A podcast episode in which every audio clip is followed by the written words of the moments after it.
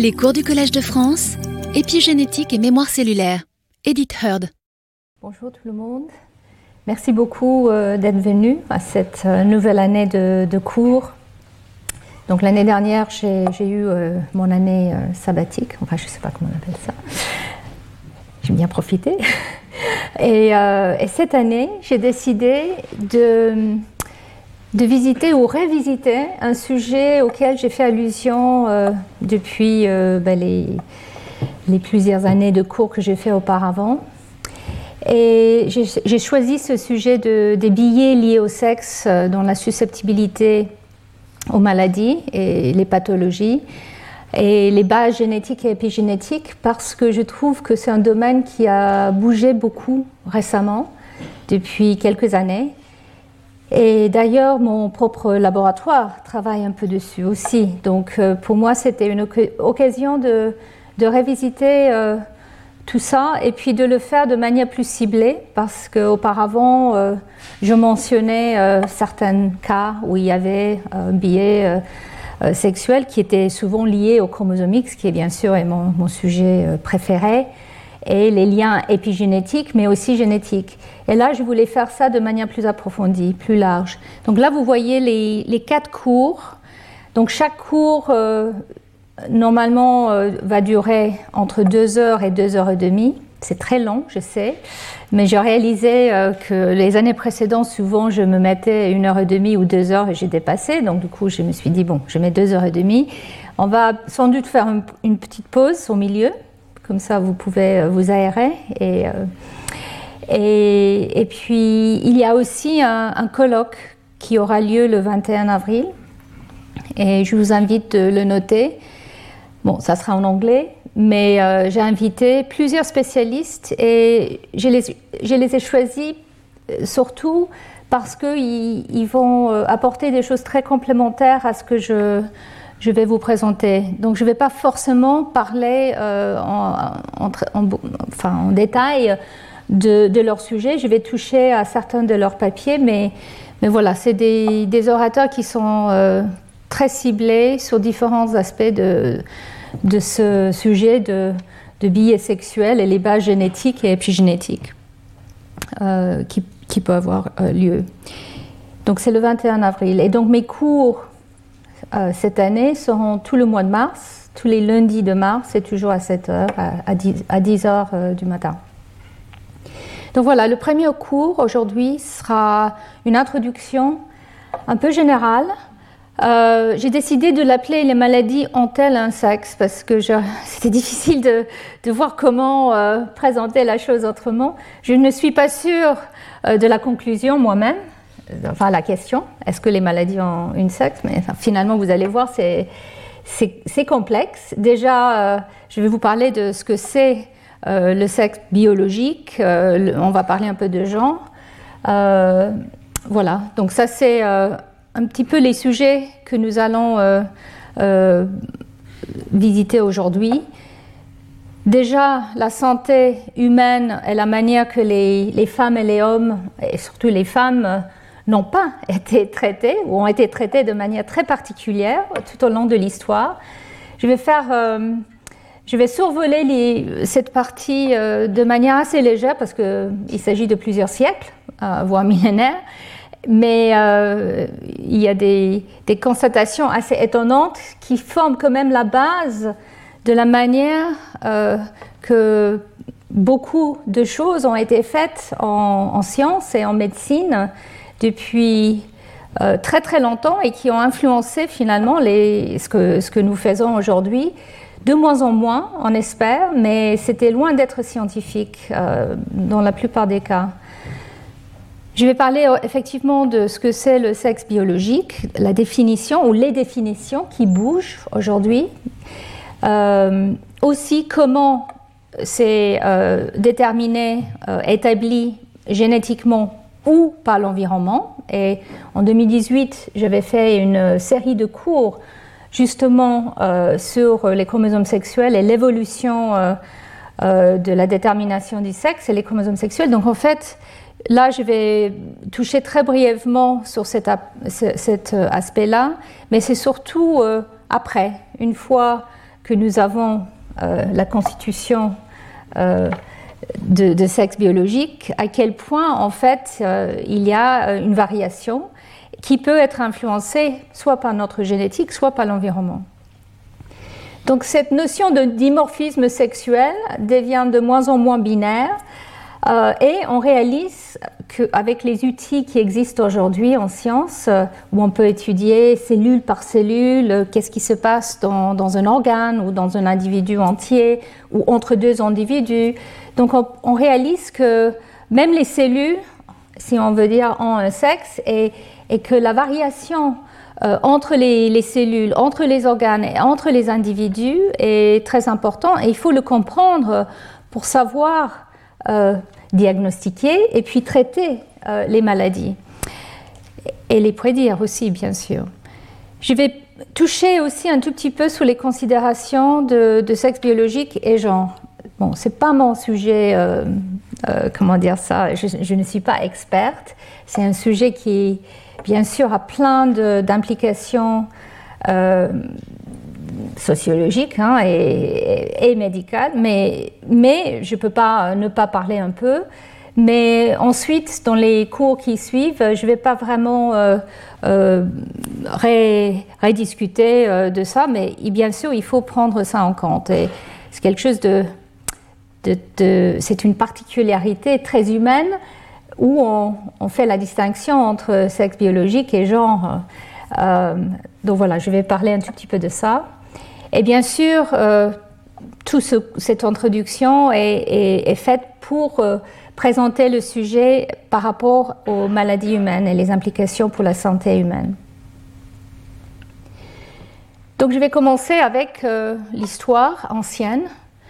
Et en fait, il y a énormément de choses qui ont été écrites sur la, constatation euh, des maladies. J'avais fait un cours il y a quelques années, pour ceux qui, étaient là, euh, sur le cancer, et on sait que euh, même en Égypte ancienne, on décrivait les tumeurs de, manière très détaillée. Et donc, il y avait cette, toute cette description médicale de pathologie qui existait. Mais ce qui était très particulier, c'était que les femmes étaient traitées vraiment ou euh, considérées à part.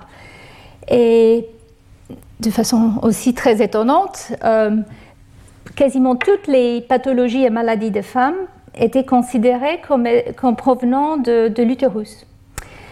Donc même dans les temps anciens en, Égypte, euh, ici vous voyez un, papyrus très connu qui est le, papyrus de Kahun, donc qui est euh, un, des premiers, un des plus anciens textes médicaux de, l'Égypte.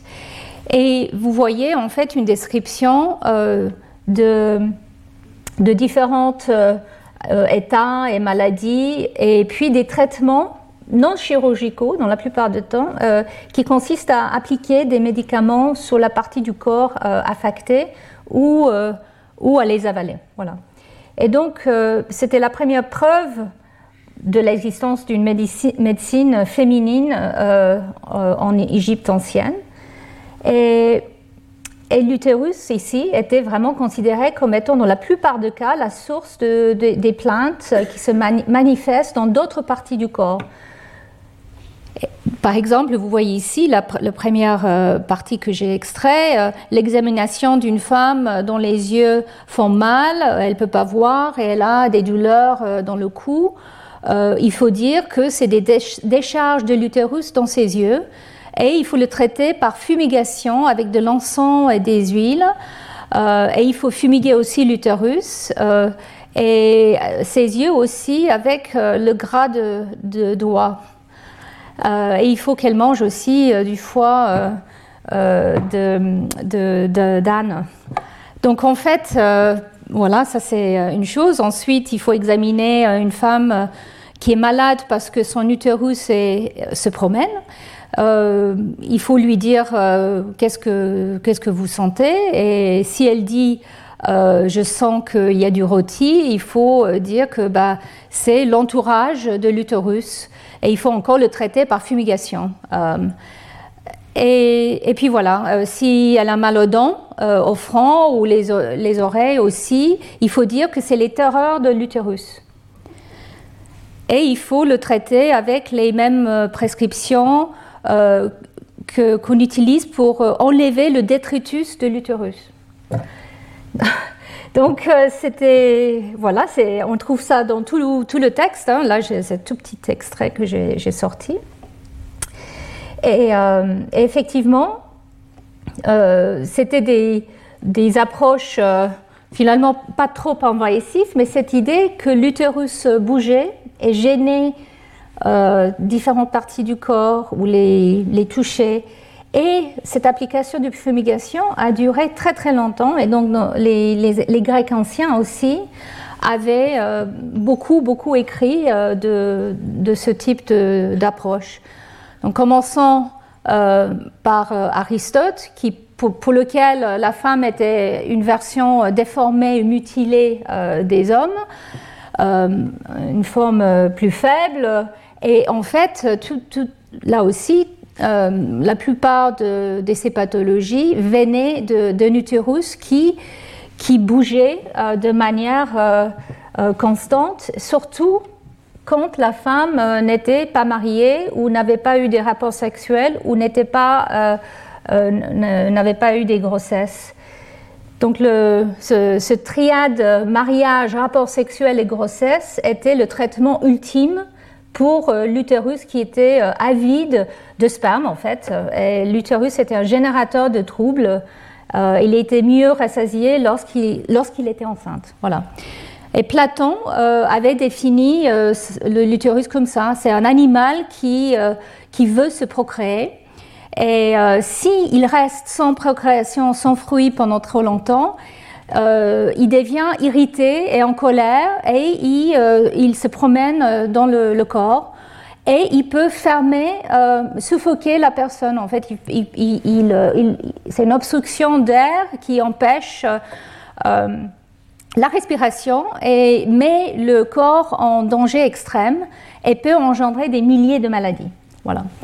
Et Hippocrate, qui était quand même celui qui, est si important pour la médecine et qui avait enseigné à, toute une, série de, médecins qui ont décrit euh, leur euh, pratique.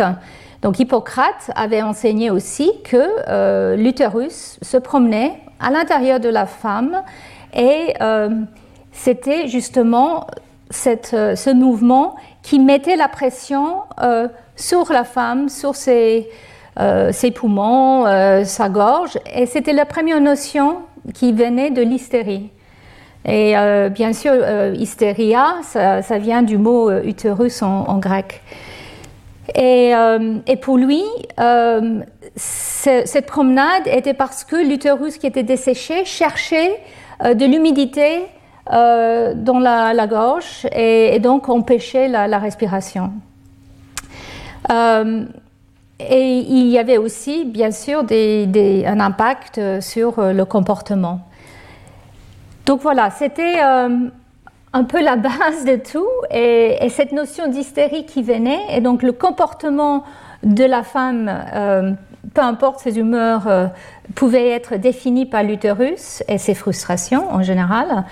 Et surtout, les femmes qui étaient soit vierges, soit euh, euh, qui, avaient perdu leur mari, des veuves, euh, étaient les plus touchées.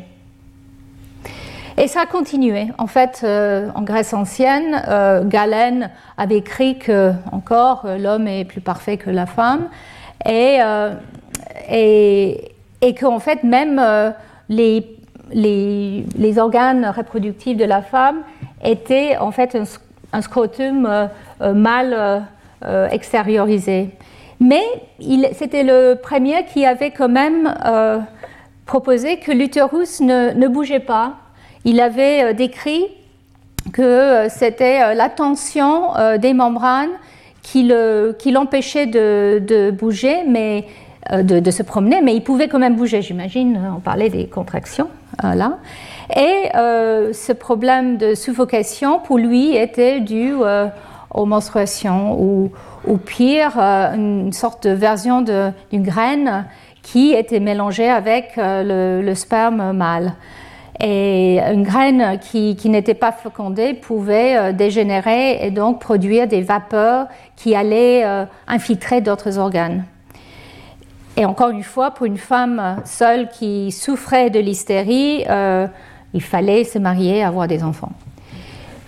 Voilà, donc euh, ça continuait. Et voilà, les traitements en Grèce ancienne, c'était un peu comme les Égyptiens. C'était la fumigation euh, qu'il fallait mettre dans le visage, mais aussi par le vagin, monter dans le, l'utérus et souvent il fallait traiter aussi avec des substances euh, euh, comme l'excrément euh, animal humain pour empêcher l'utérus d'aller vers le cœur et les poumons. Parce qu'en fait l'utérus n'aimait pas ces odeurs, il aimait les odeurs qui étaient, qui étaient douces, enfin des belles odeurs. et puis jusqu'à très tard, bien au-delà de la Grèce ancienne, Moyen Âge et, même 19e euh, siècle, une des manières de, traiter euh, cet utérus qui pouvait bouger, parce que malgré euh, Galen, ça continuait cette idée de, mouvement, c'était par force. Donc ici, vous voyez un dessin de médecin qui essaie de, remettre l'utérus à sa place. voilà. Et et en fait, euh, dans les années, euh, enfin dans le 19e, 18e euh, siècle, on est passé de l'utérus comme la source de toutes les maladies à ce lien avec le dysfonctionnement psychologique.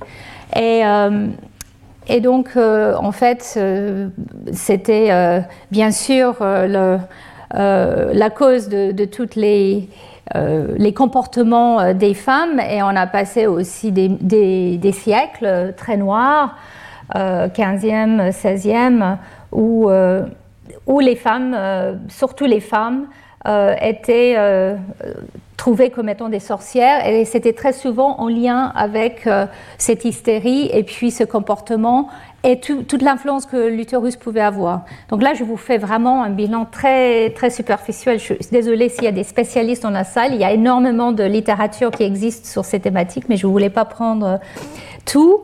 Euh, mais je voulais quand même donner cette notion que la femme, en fait, n'a pas été vraiment traitée. Et pourquoi Surtout pendant euh, euh du Moyen Âge jusqu'à euh, il n'y a pas si longtemps que ça, c'était aussi une question de du rôle de médecin, il y avait très peu de médecins femmes, et même dans un contexte religieux, il fallait pas que l'homme examine la femme. Donc les femmes n'étaient même pas examinées, sauf par, par exemple les sages-femmes. Et lors de la période de, l'Inquisition euh, contre les, sorcières, en fait, les sages-femmes étaient souvent considérées comme étant des sorcières et brûlées. Donc en fait, la femme était très peu traitée. Et, euh, donc, comme vous voyez, ça a duré quand même plusieurs siècles. Donc ici, euh, je vous montre quelques dessins de, l'hystérie, qui était bien sûr la base ensuite de, tout le, questionnement sur la psychologie, Freud et, d'autres. Qu'est-ce que c'est l'hystérie de la femme à l'époque Maintenant, on a quasiment euh, plus cette notion du tout, mais c'était quelque chose qui était très très prononcé euh, pendant euh, tous ces, temps. Et puis aussi, vous voyez ici à, droite, il y avait d'autres types de traitements, plus de la fumigation, mais là c'est les massages. Il fallait faire des massages de, de l'utérus et, plus bas des femmes pour les soulager de, ces problèmes euh, que l'utérus posait, l'hystérie, ou même des jeux d'eau euh, visés sur elle. Euh, ça, c'était quelque chose qui, a été proposé jusqu'au 19e siècle, et en fait, c'était des, traitements à la place des fumigations vaginales, des potions, les baumes, etc. c'était soi-disant plus, médical comme traitement. Donc voilà, euh, c'était euh, une, longue période de, médecine qui ignorait ou négligeait les femmes et même euh, les maltraitait. Et aujourd'hui, nous avons bien sûr beaucoup, beaucoup avancé. Et je vous invite, pour ceux qui sont intéressés, il y a, comme je l'ai dit, beaucoup de littérature. Il y a des papiers euh, qui sont par exemple sur l'utérus euh, qui se promène, euh, et un livre assez récent qui est sorti sur les maladies des femmes et les diagnostics, les mythes, les, fantasmes dans un, monde qui était fait par l'homme jusqu'à récemment. Et de manière plus scientifique, il y a de plus en plus de, discussions, d'exploration de euh, l'impact que euh, le sexe et le genre peuvent avoir sur euh, la, santé humaine. Donc ici, je vous montre une étude qui a été faite par un comité aux États-Unis de, l'Institut de médecine, National Academy of Sciences, où ils ont exploré cette notion de euh, est-ce que en fait le sexe euh, est important Mais avant d'arriver euh, aujourd'hui, là, il y avait quand même au début du, dernier siècle, en tout cas, une, approche beaucoup plus scientifique pour, essayer de comprendre quelle est la différence entre les sexes et pourquoi et comment il faut faire pour comprendre ces différences et, les pathologies.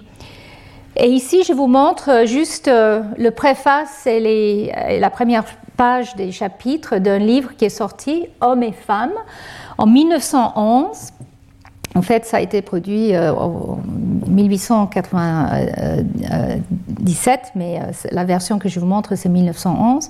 Et c'était une étude des caractères sexuels secondaires chez l'humain mais c'est beaucoup plus, euh, plus que juste les caractères sexuels. Ça parle de, de, la taille de la tête, de, la forme, de, de, l'intelligence. Ça parle de tout un tas de choses.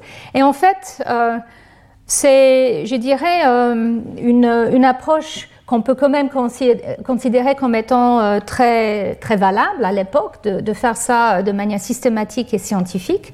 Ici, je vous mets juste en, rouge que euh, ce, que, ce que dit l'auteur, Havelock Ellis, que voilà, il a fait le constat quand il regardait les journaux, les magazines euh, et tous les, les prononciations, enfin les, euh, les, les, choses qui étaient dites ignorantes et souvent sans sens sur la manière qu'on distingue les hommes et les femmes. Et il, se, il, il, se posait la question de pouvoir quand même apporter un regard anthropologique et psychologique sur euh, l'étude des différences sexuelles euh, qui, euh, qui sont possibles dans les, les, races humaines civilisées.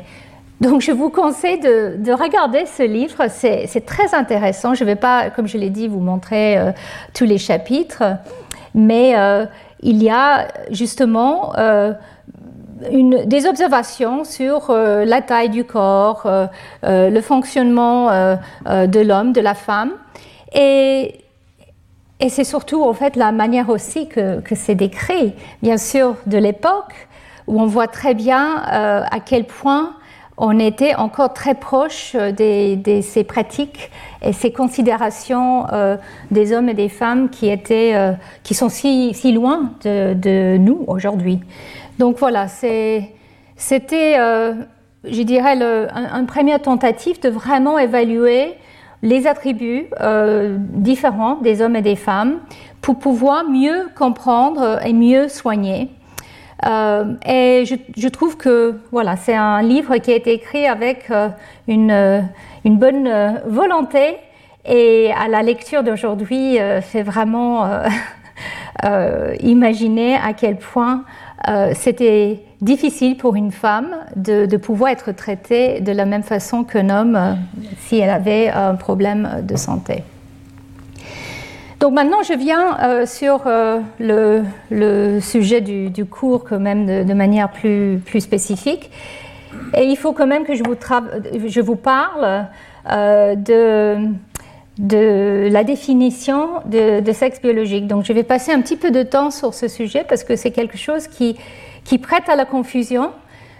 Donc dans un sens strict, euh, pour les scientifiques, en tout cas pour les biologistes, le, sexe était défini comme étant le sexe, celui, qui, celui qui produit les gamètes et non pas des caractéristiques sexuelles secondaires dont je viens de, vous parler dans ce livre.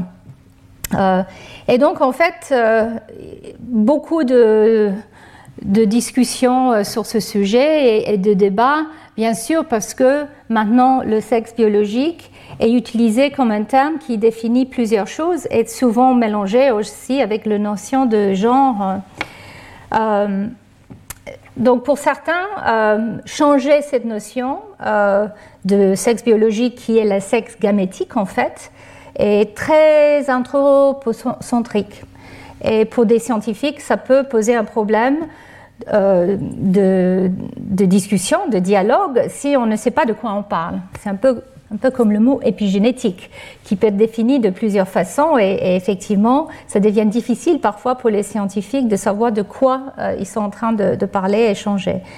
Donc, euh, il y a certains scientifiques qui sont, qui sont très revendicatifs du maintien de cette notion qu'en fait, le sexe biologique, c'est les mâles qui produisent toujours les gamètes qui sont petits et mobiles et, nombreux en général. Et c'est les femelles qui produisent les gamètes qui sont plus grands, en, plus faible quantité en général, et euh, moins mobiles. Donc ça, c'est la, définition qui est issue de l'anisogamie, où c'est les, tailles différentes des gamètes, les, cellules euh, qui contiennent l'ADN qui va être utilisé pour la génération euh, suivante lors de la fécondation, c'est en fait euh, cette définition-là qui euh, était à la base de, ces termes. Et, et, pour certains biologistes de l'évolution, il n'y a, a, pas d'autre différence universelle entre mâle et femelle sauf cela. Donc, le, point intéressant, c'est que les deux sexes qui sont séparés, que nous voyons euh, chez l'homme et la femme, en fait, sont, je dirais, en minorité. Euh, il y a beaucoup d'espèces où euh, les deux sexes existent dans le même individu. Les plantes, par exemple, donc et certains animaux hémaphrodites. Donc, différentes espèces manifestent les deux sexes dans différentes euh, façons, soit euh, au sein du même individu, soit des individus séparés. Clairement, il, doit avoir un avantage d'avoir euh, deux individus séparés, mais pas tous les sexes, pas tous les organismes font ça. Et la manière de déterminer le sexe, de, déterminer qui va produire le mâle, le femelle, les gamètes, le sperme ou les ovocytes varie énormément aussi.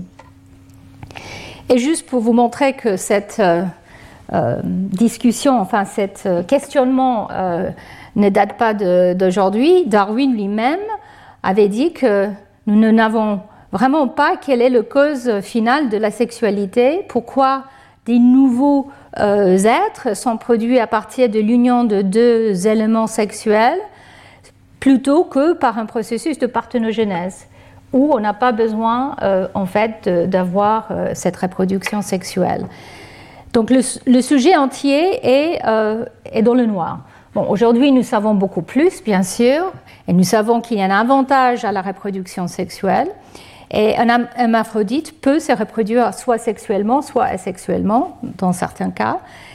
Mais en tout cas, euh, chez l'humain, c'est clair que cette notion de sexe qui est devenue maintenant euh, de plus en plus euh, floue, on va dire, a quand même ses origines dans cette définition.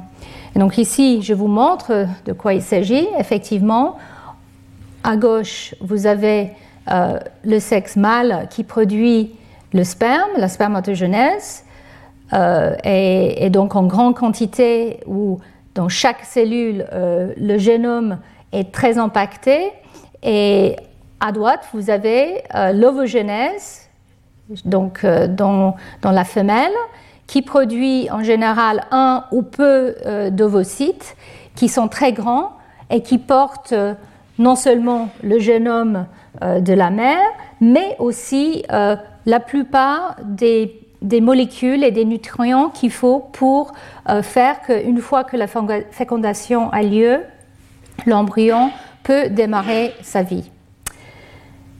Donc, j'avais parlé de tout ça en 2018, donc je ne vais pas reprendre le cours de 2018, mais juste quand même pour le mettre dans le contexte, c'est euh, voilà la reproduction sexuée où euh, il faut effectivement que euh, avec ces gamètes qui sont produits lors de la gamétogénèse dans les individus mâles et femelles, ces gamètes en fait fusionnent et permettent le, le, fécondé de produire donc le zygote et l'embryon ensuite.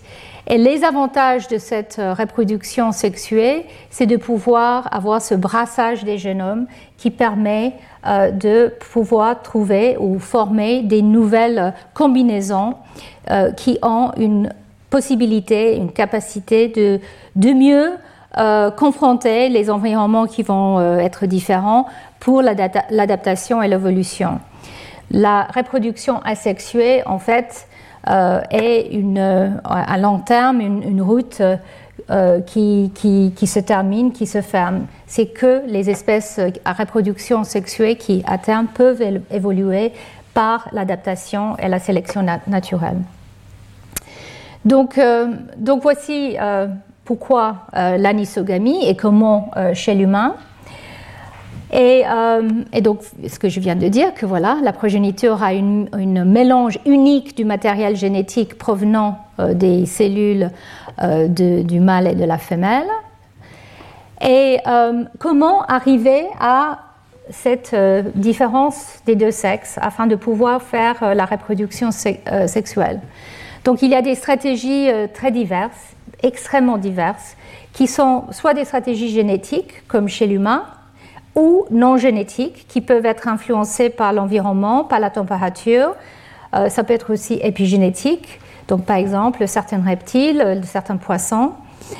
Et donc quand il s'agit d'une euh, détermination sexuelle génétique, là il s'agit d'un gène, un locus ou plusieurs gènes qui vont faire la différence entre les mâles, les femelles, euh, tels que je, viens de les définir. Et donc, c'est ça qui démarre l'évolution des chromosomes sexuels, parce que ce gène ou ces gènes apparaissent sur un paire d'autosomes. Et donc, pour pouvoir distinguer les, sexes génétiquement, il faut que les deux sexes ont une différence au niveau euh, de, ces locus. Et donc, les chromosomes sexuels deviennent aussi très différents. Je vais revenir sur ça. On peut avoir aussi euh, un mélange entre euh, détermination de sexe génétique et non génétique.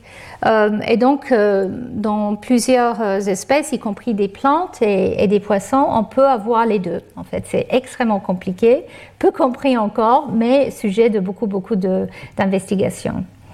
Et comme je l'ai dit tout à l'heure, dans beaucoup d'espèces, les mâles et les femelles peuvent exister au sein du même organisme, donc les hermaphrodites, par exemple chez les plantes, ou euh, chez C. elegans, euh, un verre euh, dont beaucoup de scientifiques utilisent, et beaucoup d'autres, ou à des comme des organismes séparés, comme chez les mammifères. Donc, même si l'évolution de l'anisogamie a permis l'évolution des fonctions mâles et femelles, l'évolution des sexes séparés dans des individus différents n'est pas inévitable. Ce n'est pas toujours le cas. Et donc, euh, ici aussi, je vous fais un, sorte immense résumé de la diversité de manières de, processus pour euh, euh, déterminer le sexe. Donc, la reproduction sexuelle est bien sûr une, une fonction très très ancienne de, la vie sur Terre. Cette détermination, en fait, a une énorme diversité et évolue très rapidement. On a l'impression, quand on voit une manière de fonctionner, que ce soit euh, les, deux sexes chez les mammifères ou, par exemple, le processus sur lequel je travaille, l'inactivation du chromosome X, le, compensation de dose, on a tendance à penser que c'est tellement important que ça ne doit se passer que comme ça. Ça doit être très conservé à travers l'évolution. Mais en fait, dans les deux cas, les mécanismes d'arriver à avoir la détermination de sexe ou la compensation de dose via l'inactivation du X par exemple, évolue extrêmement rapidement. Donc il y a une diversité de signaux qui peuvent déclencher les, les, voies pour déterminer si un, embryon va devenir mâle ou femelle au cours du développement, va produire du sperme ou des œufs au cours du développement.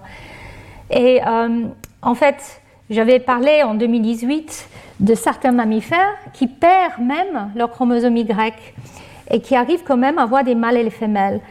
Et là, on commence aujourd'hui, et je vais en parler à des, cours euh, dans, euh, cette année, j'espère, euh, là, on arrive à voir quelles sont les bases moléculaires de cette nouvelle manière de déterminer le sexe. Est-ce que c'est génétique ou est-ce que c'est épigénétique? Donc je vais vous, en parler euh, bientôt, c'est une surprise, vous allez deviner. mais, mais, voilà, donc ici, pour, parler plus particulièrement de l'humain, puisque c'est surtout de l'humain dont on, on, veut parler au niveau de, des maladies aussi, euh, la, détermination de sexe est bien sûr via les chromosomes sexuels. Donc les femmes, les femmes ont deux X en général et les mâles ont un X et Y. Et qui ont, sont euh, survenus à partir de deux autosomes. Et ça, je l'ai décrit en, beaucoup de détails en 2018 via l'apparition justement euh, du, gène qui détermine le sexe SRY.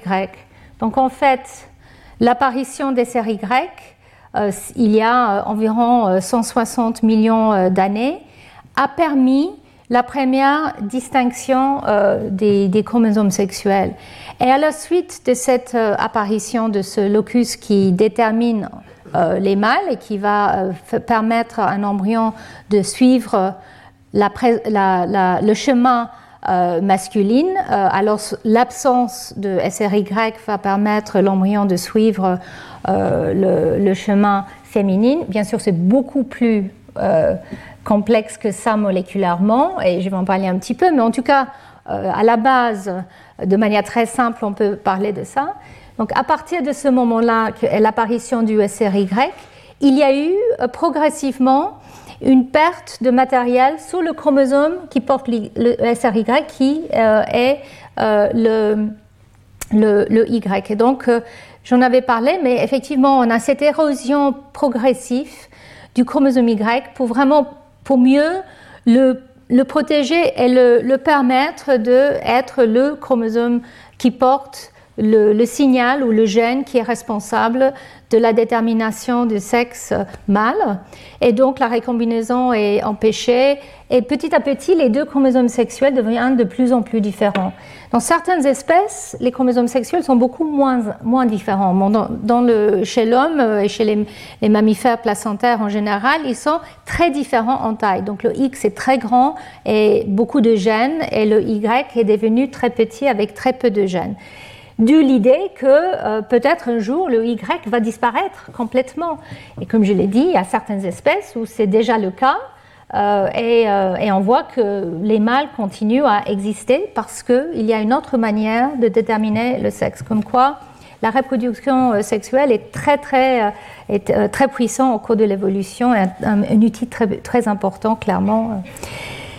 Donc, donc voilà, le, gène SRY, j'en avais parlé, et euh, c'est chez l'humain, en tout cas, euh, clairement, euh, un des, déterminants premiers du développement sexuel. Je vais en parler. Mais je voulais quand même juste vous rappeler quel est l'impact sur les chromosomes sexuels de cette érosion dont j'ai parlé. Donc en fait, voilà le X et le Y. L'Y qui comporte environ 50 millions de, paires de bases avec une centaine, cinquantaine, centaine de gènes euh, fonctionnels, beaucoup moins que le, X qui est 153 euh, millions de paires de bases avec euh, plus que 1000 gènes. Et ces gènes, beaucoup de ces gènes produisent des protéines qui ont des fonctions absolument essentielles pour la vie et euh, pour la cellule, pour des cellules et puis pour l'embryon. Et en fait, euh, ces chromosomes sexuels, euh, ou le X en tout cas, est parmi un des, plus grands, comme vous voyez ici. c'est plus petit que, les, premiers autosomes, mais quand même c'est un chromosome qui est relativement large. Donc ici, voilà, en résumé, l'humain, nous avons 46 chromosomes, donc 23 paires, un de, chaque parent, plus ce paire de euh, euh, chromosomes sexuels, soit le X et le Y si on est, on, pense qu'on est mâle, et soit le X les deux X, un X qui est actif et l'autre qui est globalement inactif si on est euh, considéré comme femelle. Et ces chromosomes sexuels conduisent à des différences assez énormes au niveau du, de l'expression des gènes parce que, en fait, euh, euh, certains gènes qui sont sous le Y sont exprimés, euh, sont présents ou, que sur le Y et pas sur le, X, mais aussi, même s'ils sont présents sur les deux, c'est des reliques de, ce fameux père d'autosomes, ils sont exprimés de manière différentielle. et donc, en fait, les, XY et les XX ne sont pas du tout équivalents au niveau de l'expression de leurs gènes. Et puis, il y a ce processus de compensation de dose dont j'ai parlé, et en particulier, l'inactivation d'un des deux X euh, au cours du développement chez les femelles, chez l'humain et chez d'autres mammifères. Donc, deux points que je voulais quand même souligner ici, c'est que ces chromosomes sexuels ont évolué euh, comme conséquence de cette reproduction sexuelle et l'apparition de ce gène SRY et d'autres gènes euh, qui, sont aussi présents sous le Y, qui permettent la détermination du sexe et la différenciation des gonades. Mais sur les chromosomes sexuels, qui sont euh, cette conséquence, il y a beaucoup de gènes qui peuvent influencer les tissus qui ne sont pas les tissus issus des gonades donc pas les, organes de reproduction, euh, etc. Et donc, il y a des implications très importantes pour les maladies. Et une des conséquences de cette différence euh, entre les, les, sexes et les chromosomes sexuels, comme je l'ai dit, c'est la compensation de dose. Bien sûr, c'est mon sujet préféré parce que nous travaillons là-dessus, mais euh, ça devient quelque chose qui est, très, important actuellement, de comprendre non seulement à quel point l'inactivation d'un des deux chromosomes X euh, chez les femmes, qui a lieu au cours du développement précoce, et dans les cours qui suivent, je vais vous parler un peu des récentes données on comprend un peu plus comment chez l'humain cette inactivation d'un des deux X euh, a lieu, à quel moment. Et puisque c'est aléatoire et que, ça soit, que c'est le X paternel ou le X maternel qui est inactivé, euh, il y a la génération de mosaïques. Et donc toutes les, femmes, toutes les femelles, mammifères en tout cas, sont en général des mosaïques de cellules qui expriment soit le X paternel, soit le X maternel.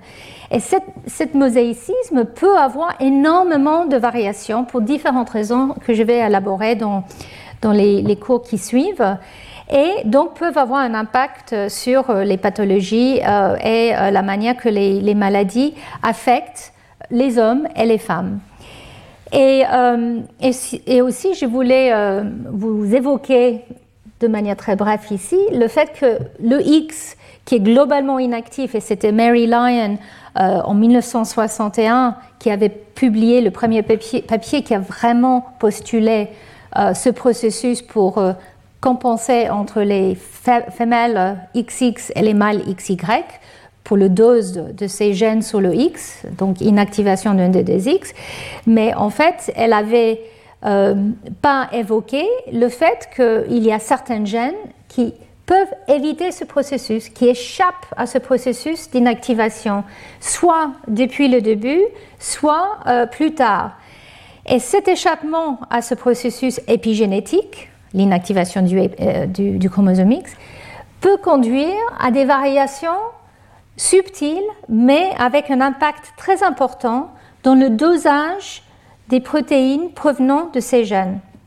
Et donc ici, je vous montre que donc les, les, femmes sont des mosaïques non seulement grâce à cette inactivation aléatoire de un ou l'autre chromosome X, et bien sûr les deux chromosomes sont c'est les mêmes gènes, mais sont assez différents chez, dans, une population humaine parce qu'il y a des petits changements de séquence, des polymorphismes ou parfois même des, changements plus importants.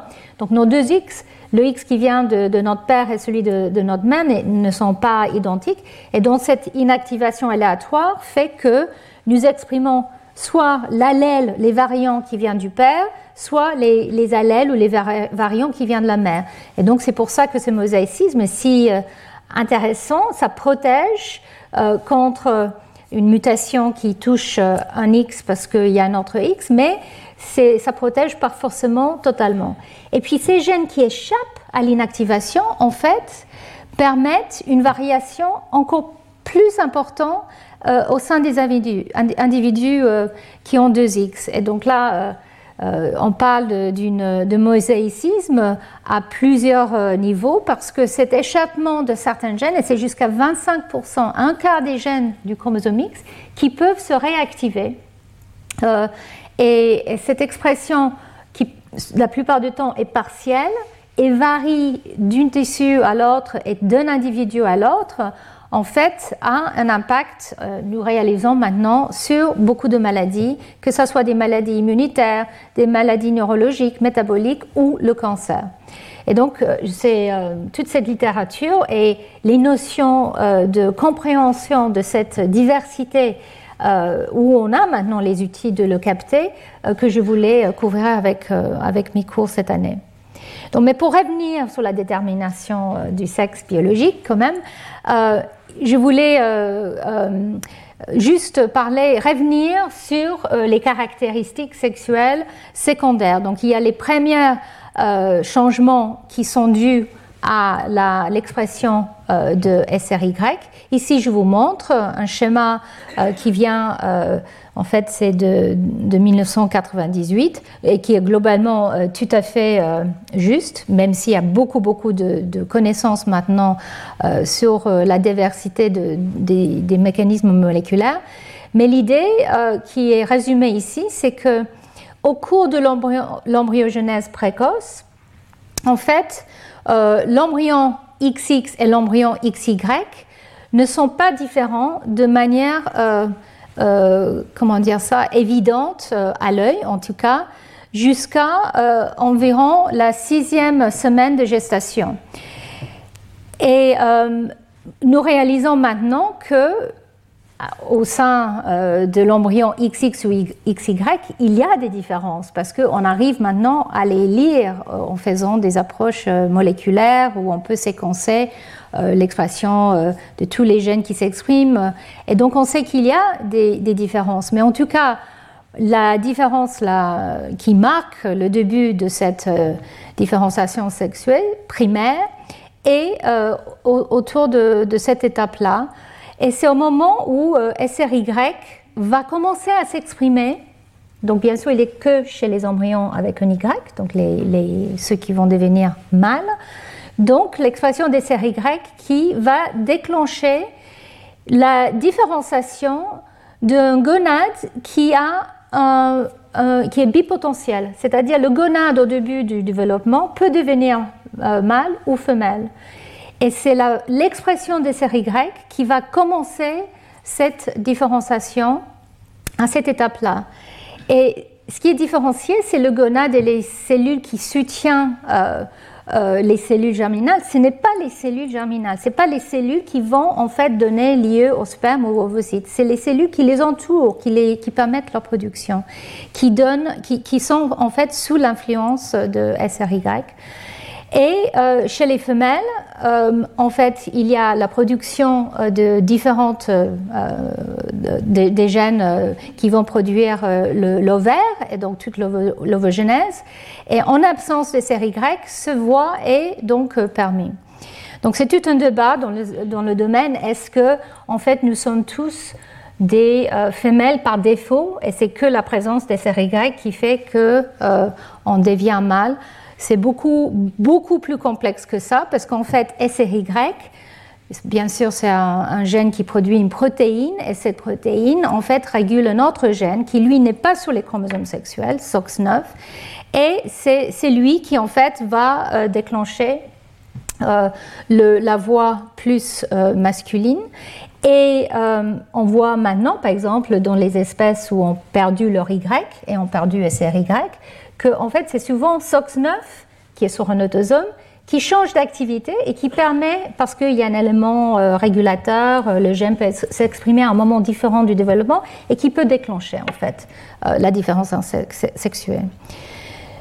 Donc voilà, ici c'est un résumé de, les premières étapes, enfin la détermination sexuelle primaire, où ce gonade qui peut être, qui, qui, peut devenir soit gonade mâle ou femelle, euh, et on va dire, euh, euh, comment dire ça, non informé au départ, et c'est la présence des séries grecques qui va déclencher l'expression, comme je l'ai dit, de SOX9, et tout un, déclenchement de, de voies moléculaires dont je ne vais pas vous parler aujourd'hui, j'en ai, ai, parlé un peu en 2018, donc vous pouvez regarder les cours à cette époque-là mais qui font qu'effectivement, on a la détermination euh, euh, de sexe masculine avec euh, donc la, production d'un testis, les cellules de Sertoli, les cellules Leydig, et bien sûr, c'est dans ce contexte que les cellules germinales qui se posent vont devenir des spermatozoïdes. Donc en fait, ça c'est la voie mâle. Et la voix femelle, en absence de série est permise de euh, euh, euh, ces facteurs-là et de déclencher le processus de développement ovarien qui est assez différent, avec différents facteurs, des facteurs de transcription et des voies de signalisation qui, qui sont différents et maintenant assez bien étudiés. Euh, pour former justement euh, l'ovaire et les cellules euh, qui, qui, sont importantes, les cellules folliculaires qui sont importantes pour la production des ovocytes. Donc il y a beaucoup d'intérêt actuellement sur ces voies qui commencent à être vraiment bien comprises moléculairement et comment elles peuvent être perturbées euh, soit par des mutations qui font que certains de ces facteurs sont exprimés pas au bon moment ou pas au bon niveau, euh, soit par des, euh, changements environnementaux qui peuvent influencer ces, voies régulatrices. Et quel est l'impact ensuite au développement, la détermination sexuelle de l'individu issu de ces, ce processus? Donc il y a beaucoup d'intérêt par rapport à, il y a quelques années, quelques décennies, où on pensait de manière très binaire par rapport à, ce développement sexuel, euh, le sexe mâle, le sexe femelle. Maintenant, on réalise qu'il peut avoir beaucoup de variants et donc euh, euh, conduire à des individus qui sont intrasexes et qui peuvent avoir des, combinaisons, des variants des, cellules et des organes de reproduction différents, et bien sûr les hormones euh, qui, euh, qui, sont produits par ces voies euh, de détermination sexuelle.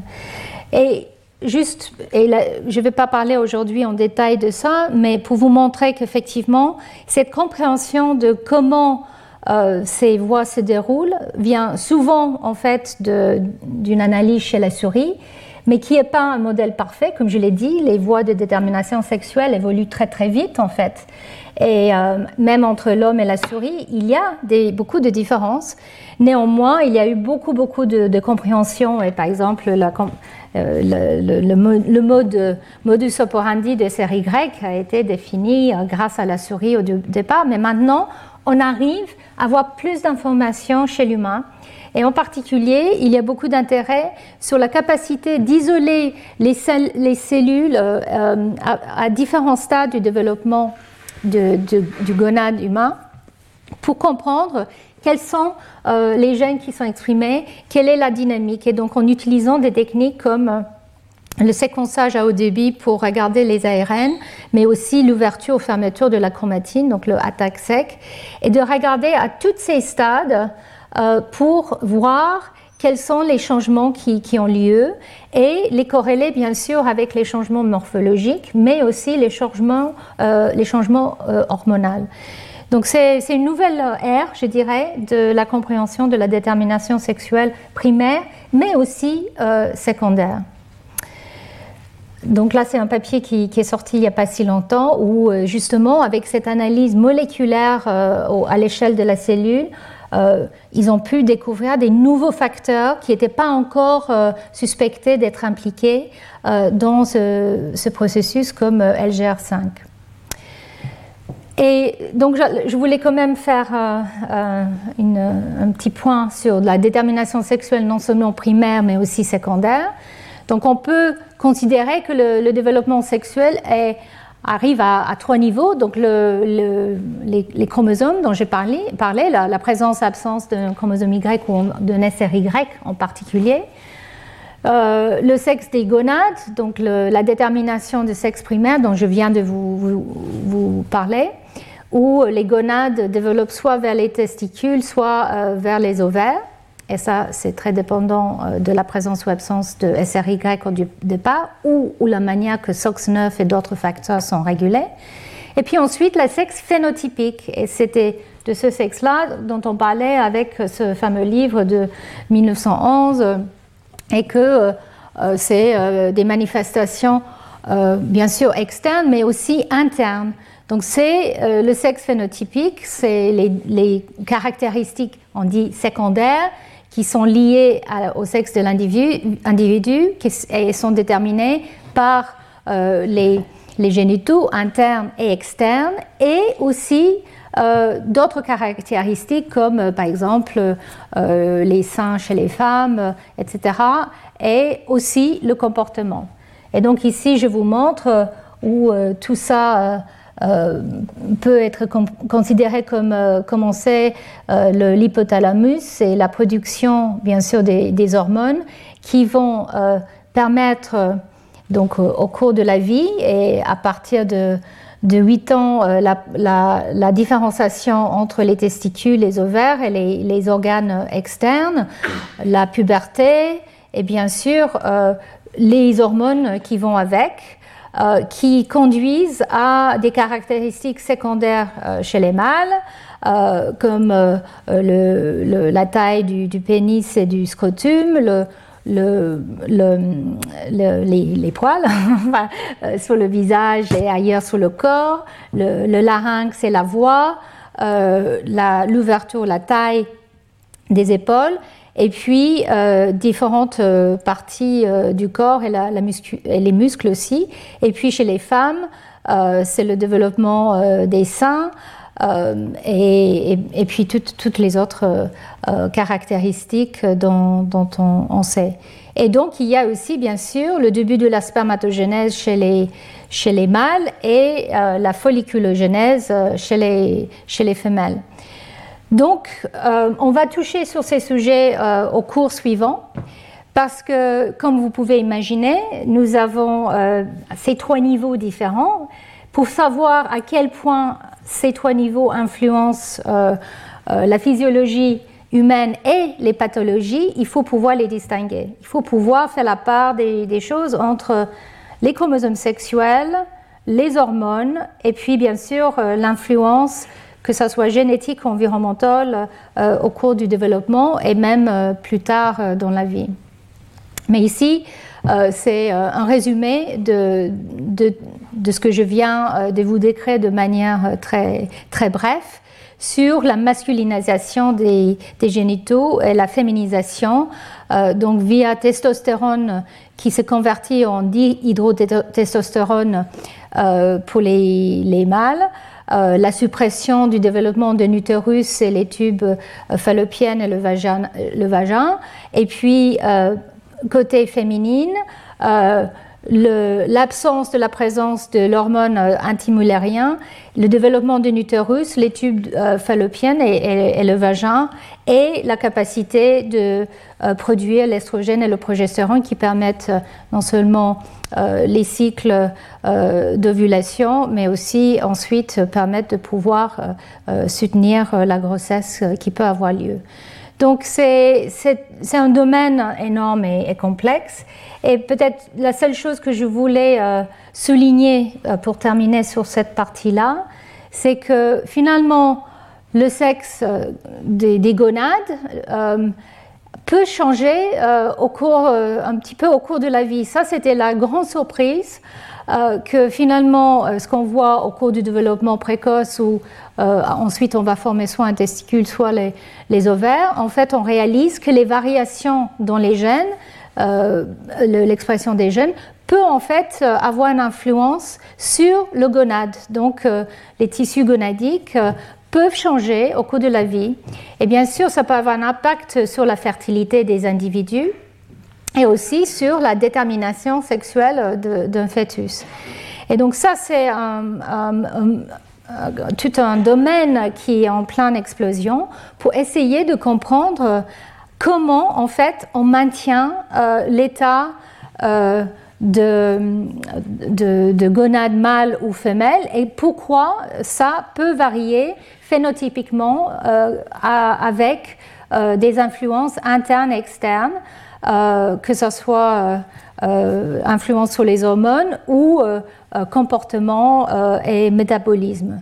Donc c'est tout un domaine très excitant, mais il, faut, il faut avancer avec beaucoup de, de prudence parce qu'effectivement, ce qu'on comprend et ce qu'on apprend chez la souris n'est vraiment pas forcément, comment dire ça, applicable à l'humain. Et il faut, il faut vraiment essayer de comprendre la complexité de la dynamique euh, moléculaire et hormonale euh, au cours de la vie euh, humaine. Et, pour ça, évidemment, c'est difficile. Donc, quels sont les outils, les, les, modèles qui peuvent être utilisés pour pouvoir faire, ce type d'analyse? Et surtout aussi, comment pouvoir mieux observer et non pas forcément traiter les individus où, euh, forcément le, euh, où le sexe n'est pas forcément clair, euh, parce qu'il y avait une période très interventionniste et maintenant je pense que nous passons dans une période où les, médecins et, la société ne souhaitent pas forcément interférer avant que l'individu lui-même, l'enfant ou l'adolescent, euh, se prononce euh, par rapport à, ça. Donc voilà, l'équilibre entre euh, être, avoir des gonades mâles et femelles est beaucoup plus dynamique qu'on imaginait et il faut des signaux intrinsèques, hein, mais aussi qui peuvent être influencés tout au long de la vie pour maintenir ces états. C'était quand même assez étonnant parce qu'on pensait qu'effectivement, comme d'autres organes, euh, les gonades ne pouvaient pas changer ou varier. Euh, on, a, euh, on a très peu de, cas où enfin, un foie ou un rein changent d'identité. Mais pour les gonades, clairement, les voies sont beaucoup plus labiles et pour moi, épigénéticienne, c'est très intéressant et même euh, voilà, très, un peu effrayant de voir à quel point finalement on, ne fige pas les choix faits. Et ça, c'est un domaine qui maintenant euh, euh, est très intéressant où les gens essaient de voir quels sont les mécanismes épigénétiques qui sont impliqués dans le maintien d'un état dans un gonade mâle ou femelle euh, et regarder les mutants dans les voies épigénétiques pour voir à quel point euh, elles influencent cet équilibre. Donc là, je parlais beaucoup des, du sexe biologique et les gonades et je voulais quand même parler un tout petit peu du sujet que j'ai évoqué au moment où je parlais des chromosomes sexuels. Et c'est que finalement, nos tissus euh, peuvent aussi euh, euh, peuvent être influencés par les chromosomes sexuels et bien sûr par les hormones.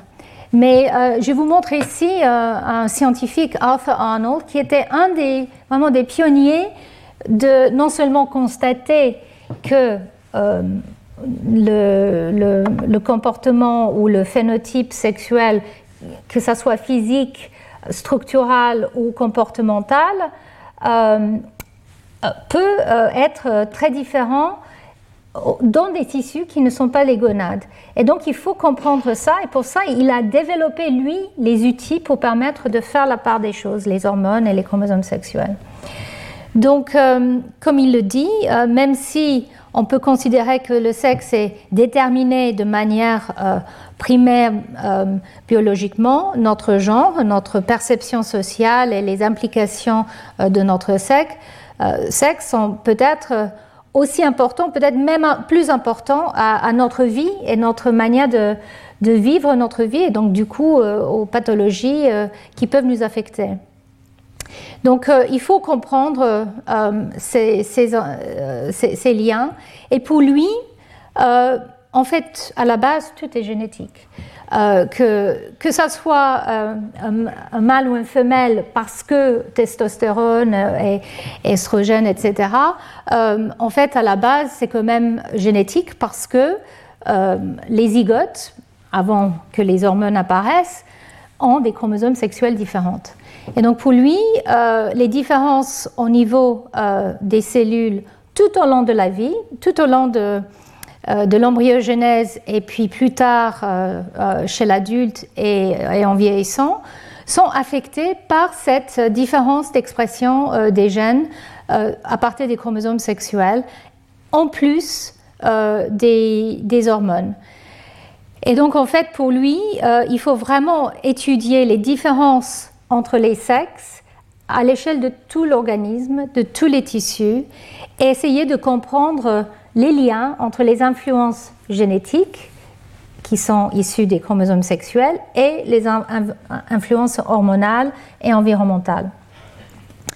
Et euh, comme euh, David Page, qui est un autre grand scientifique, lui qui est le spécialiste du chromosome Y et qui s'intéresse maintenant beaucoup sur euh, le X aussi, les chromosomes sexuels, il l'a dit, depuis, depuis un demi-siècle, les étudiants euh, apprennent qu'en dehors des gonades, euh, là, où le sperme et les, œufs sont produits, les cellules avec soit XX, soit XY ou d'autres combinaisons sont équivalents fonctionnellement parce qu'il n'y a rien sur le X ou le Y qui peut agir en dehors des testicules déjà, euh, pour euh, SRY, il y a euh, certaines données qui suggèrent que peut-être même dans le cerveau, SRY se réexprime. Normalement, il s'exprime que au cours du développement, au moment où le déclenchement primaire de détermination sexuelle est fait, mais il y a des données qui suggèrent que ce gène est exprimé ailleurs. Mais beaucoup plus que ça, il y a beaucoup de gènes qui sont exprimés à partir du Y, bien sûr, mais aussi à partir du X inactif dont je parlais. Et c'est ces gènes-là et leur expression qui peuvent influencer, euh, on va dire de manière sexuée, notre physiologie et notre santé. Et donc lui euh, aussi, il est euh, très intéressé par cette nouvelle ère où non seulement les scientifiques, mais aussi les médecins vont comprendre ces différences correctement pour pouvoir mieux traiter. Donc euh, voilà, je pense que j'ai déjà décrit un tout petit peu ça, la différenciation des gonades euh, et l'inégalité des chromosomes sexuels le dosage de ce qu'elles produisent. Donc tous ces deux euh, processus ont évolué à partir du besoin, enfin de la détermination sexuelle. Donc on a deux processus différents qui, ont, qui sont présents euh, euh, dans des, des, individus comme les, humains. Et euh, ces deux événements, la différenciation des gonades et les chromosomes sexuels hétéromorphiques, sont, ont un impact très important sur chaque individu. Et donc, il faut cette compensation de dose dont je parlais, l'inactivation du X, mais il y a aussi le lien entre les autosomes et les chromosomes sexuels. Donc on commence à réaliser qu'effectivement, euh, les gènes qui s'expriment à partir du X inactif partiellement, les gènes qui s'expriment à partir du Y, dans les deux cas, peuvent influencer la manière qu'un individu va se développer et euh, euh, sera un adulte en santé ou pas, un impact sur la physiologie et les, et les mécanismes de maladie. Et euh, ces études viennent juste, euh, comme je l'ai dit, euh, de, sortir. Et c'est Arthur Arnold qui a produit un système qu'il appelle les Four Core Genotypes, qui sont des souris de, des modèles de souris, mais aussi de rats maintenant, qui peuvent être des mâles XY comme attendu ou des mâles XX parce qu'ils ont le SRY sous le chromosome X, par exemple, et puis des femelles XX comme attendu ou des femelles XY qui manquent SRY sous le chromosome Y. Et donc avec ces, modèles, beaucoup d'études commencent à sortir où on peut faire la part entre l'influence des, hormones et, du développement euh, d'un sexe ou l'autre et euh, différents aspects, que ce soit moléculaire, métabolique, physiologique. Et juste pour, euh, pour, vous souligner ça, il y a un papier qui est sorti récemment qui a essayé de regarder à l'échelle du génome entier quel est l'impact euh, des différents sexes sur l'expression des gènes dans différents tissus. Donc ici, il s'agit de, l'humain, donc ils n'ont pas utilisé un modèle euh, comme je viens de le mentionner, mais c'est juste pour vous, montrer à quel point, en fait, énormément euh, de, tissus montrent une expression différente des gènes qui est liée au sexe masculin ou féminin. Donc, euh, dans quasiment tous les tissus, il y a un billet euh, sexué. Et euh, cette expression qui diffère entre les sexes était trouvée dans les plus que 40 tissus différents regardés, avec plus que 800 individus différents qui étaient analysés. Et donc, en fait, cette différence entre les sexes influence énormément, bien sûr, les voies euh, biologique. Et donc euh, ici, euh, je, pense que c'est évident, il s'agit des tissus qui ne sont pas les, tissus de reproduction. Et donc en fait, ces différences aussi entre les sexes varient de manière quantitative. et donc il y a effectivement des variants de ces gènes qui peuvent influencer l'abondance de, de, certaines protéines et qui sont associés à des traits particuliers.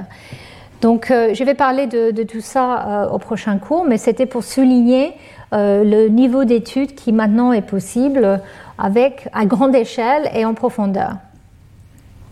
Et donc, pour revenir à, cette notion de sexe biologique, ce que je viens de vous dire, c'est qu'effectivement, là où de manière très classique, très binaire, on définissait le sexe féminin comme étant XX avec les caractéristiques secondaires euh, dont on a parlé, et euh, le sexe masculin était XY avec les caractéristiques secondaires dont on a parlé, finalement, tout le corps d'un individu, que ce soit XX ou XY, peut avoir euh, des, variations qui sont dues à ces chromosomes sexuels.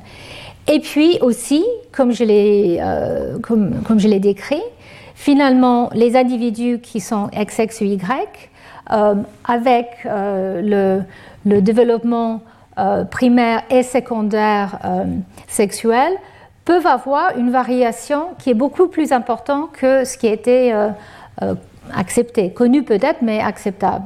Et donc, en fait, les, individus avec des traits intersexes, entre 1 et 2% des humains au, moment de leur naissance. Et, donc, il y a des, millions d'individus dans le monde qui ne sont pas, euh, qui ne, qui ne sont pas euh, mâles ou femelles tel qu'on définissait euh, le, type mâle ou femelle jusqu'à assez récemment. C'est bien sûr, comme je l'ai dit, tout un domaine et un débat enfin, médical, mais aussi, je dirais, sociétal et philosophique. Que, dans lequel je ne vais pas rentrer aujourd'hui ou pendant mes cours, mais en tout cas c'est important de garder cette diversité de formes de développement sexuel qui sont typiques ou atypiques. Et maintenant, on réalise de plus en plus qu'est-ce qui est typique et atypique. Il faut, être, euh, comment dire ça, euh, très euh, reconnaissant des, différences qui peuvent exister et respectueux. Et d'essayer de comprendre d'où il vient. Est-ce que c'est génétique au niveau des chromosomes? Est-ce que c'est hormonal ou est-ce que c'est environnemental? Pour pouvoir mieux gérer les pathologies qui peuvent être associées ou qui peuvent ne pas être associées mais qui sont influencées, par exemple, par quelqu'un qui doit prendre des hormones supplémentaires. Euh, ou d'autres médicaments. Et bien sûr, il faut comprendre moléculairement, cellulairement, à l'échelle de, l'organisme, quel sera l'impact de ce type de, traitement. Donc, juste pour résumer, dans le contexte de ce qu'on appelle le genre ou le sexe biologique, ce mot a été est considéré comme étant appliqué à des différences entre des individus au, niveau euh, non seulement, euh, je dirais, euh, physiologique, mais aussi culturel, institutionnel, structural.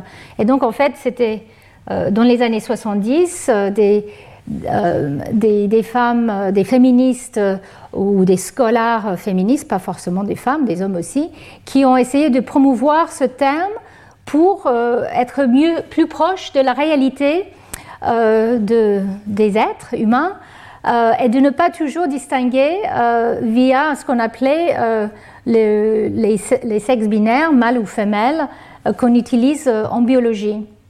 Donc cette distinction permettait bien sûr de, faire avancer la, reconnaissance et la manière de décrire les différences entre les hommes et les femmes comme étant non seulement non, binaires, mais aussi euh, euh, quelque chose qui pouvait avoir un spectre un, peu plus varié, et, que ce n'était pas euh, des définitions qui étaient immutables. Donc, les, comme je l'ai dit tout au début de mon cours, il y a beaucoup de débats dans le milieu scientifique par rapport à cette notion de sexe biologique qui parfois utilisait aussi euh, à côté de, cette notion de genre. Et, euh, l'idée que le sexe est donc ce spectre euh, qui n'est plus binaire. et donc, l'utilisation du mot sexe peut avoir plein, plein de connotations. Donc, si on regarde dans les dictionnaires, en tout cas dans le dictionnaire de Oxford English Dictionary, le sexe a tendance maintenant de référer à des différences biologiques euh, mais le genre plutôt a des différences euh, culturelles ou sociales. Donc c'est n'est pas très très précis. Euh, et puis l'OMS, pour eux, le sexe réfère à des caractéristiques biologiques et physiologiques qui définissent les hommes et les femmes et que les mâles et les femelles sont des catégories sexuelles. Donc ça non plus, ça n'aide pas énormément, mais en tout cas, juste pour vous montrer à quel point c'est un débat, et c'est un débat important. Euh, donc c'est quelque chose qui euh, on voit euh, de plus en plus et dans les, journaux scientifiques, mais aussi dans le presse. Hein. donc ce spectrum de sexe où on peut effectivement avoir des caractéristiques secondaires plutôt mâle, plutôt femelle, mais avec une constitution génétique et moléculaire euh, qui, ne semble pas euh, collée, on va dire. Donc il y a énormément maintenant de descriptions de ces, euh, ces différences, et puis surtout des enfants, des nouveau-nés qui ont ces désordres ou ces différences développementales sexuelles. Et c'est tout un domaine dont je vais parler un tout petit peu euh, dans mes cours euh, qui suivent, mais, mais je ne vais pas faire beaucoup, beaucoup plus. Euh, je vais parler plus des différences, je dirais, génétiques et épigénétiques sur, sur les individus, peu importe leur propre euh, comment dire ça, compréhension ou concept de, leur genre. Mais en tout cas, c'est un débat et, c'est un débat qui, rage dans, les journaux scientifiques aussi. D'un côté, que il y a, on peut vraiment plus parler de deux sexes biologiques euh, et que cette notion de différence n'est pas aussi récente qu'on imaginait. Et puis de l'autre côté, des scientifiques et des philosophes qui disent que non, il faut parler de sexe biologique parce que si on arrive à, la définition euh, enfin, du départ, c'est euh, les différences entre les sexes, c'est la production des gamètes. Donc si on est mâle, on produit, on produit euh, de sperme ou les gamètes qui sont petits, motiles. Si on est femelle, on produit l'ovocyte qui est grand, qui bouge pas beaucoup et, et, en peu de quantité. Et donc euh, pour lui, bah, par exemple pour Griffiths, qui est un philosophe euh, australien, je pense, il dit que non, le sexe biologique est réel et que oui, il n'y a que deux sexes biologiques, mais non, pas tous les êtres, que ce soit humain ou autre, doivent être soit l'un ou soit l'autre. Et si on pousse cette définition jusqu'au bout, pour lui, il n'y a pas de sexe biologique, par exemple, avant le développement des caractéristiques secondaires à la production de sperme et ovocytes. Donc, par exemple, une femme en, même, ménopause, finalement, n'a pas de sexe biologique parce qu'elle ne produit plus euh, les ovocytes. Donc, c'est un peu poussé à l'extrême, je pense. Hein. Mais, juste pour vous montrer qu'effectivement, c'est un débat euh, très, très actif. Et, euh, et donc, pour ma part, en tout cas, je pense qu'effectivement, il faut avoir une ouverture d'esprit par rapport à, l'utilisation des mots, mais en même temps, il faut être précis dans, ce qu'on dit pour définir de quoi on parle. Donc là, euh, je ne vais pas parler de ça aujourd'hui, je vais vous revenir sur ce point, mais c'est le spectre de, genre et de biologie, euh, sexuelle hein, euh, qu'on peut avoir à partir de la conception jusqu'à la puberté et, tout ce que les médecins doivent prendre en compte quand ils, doivent considérer des patients.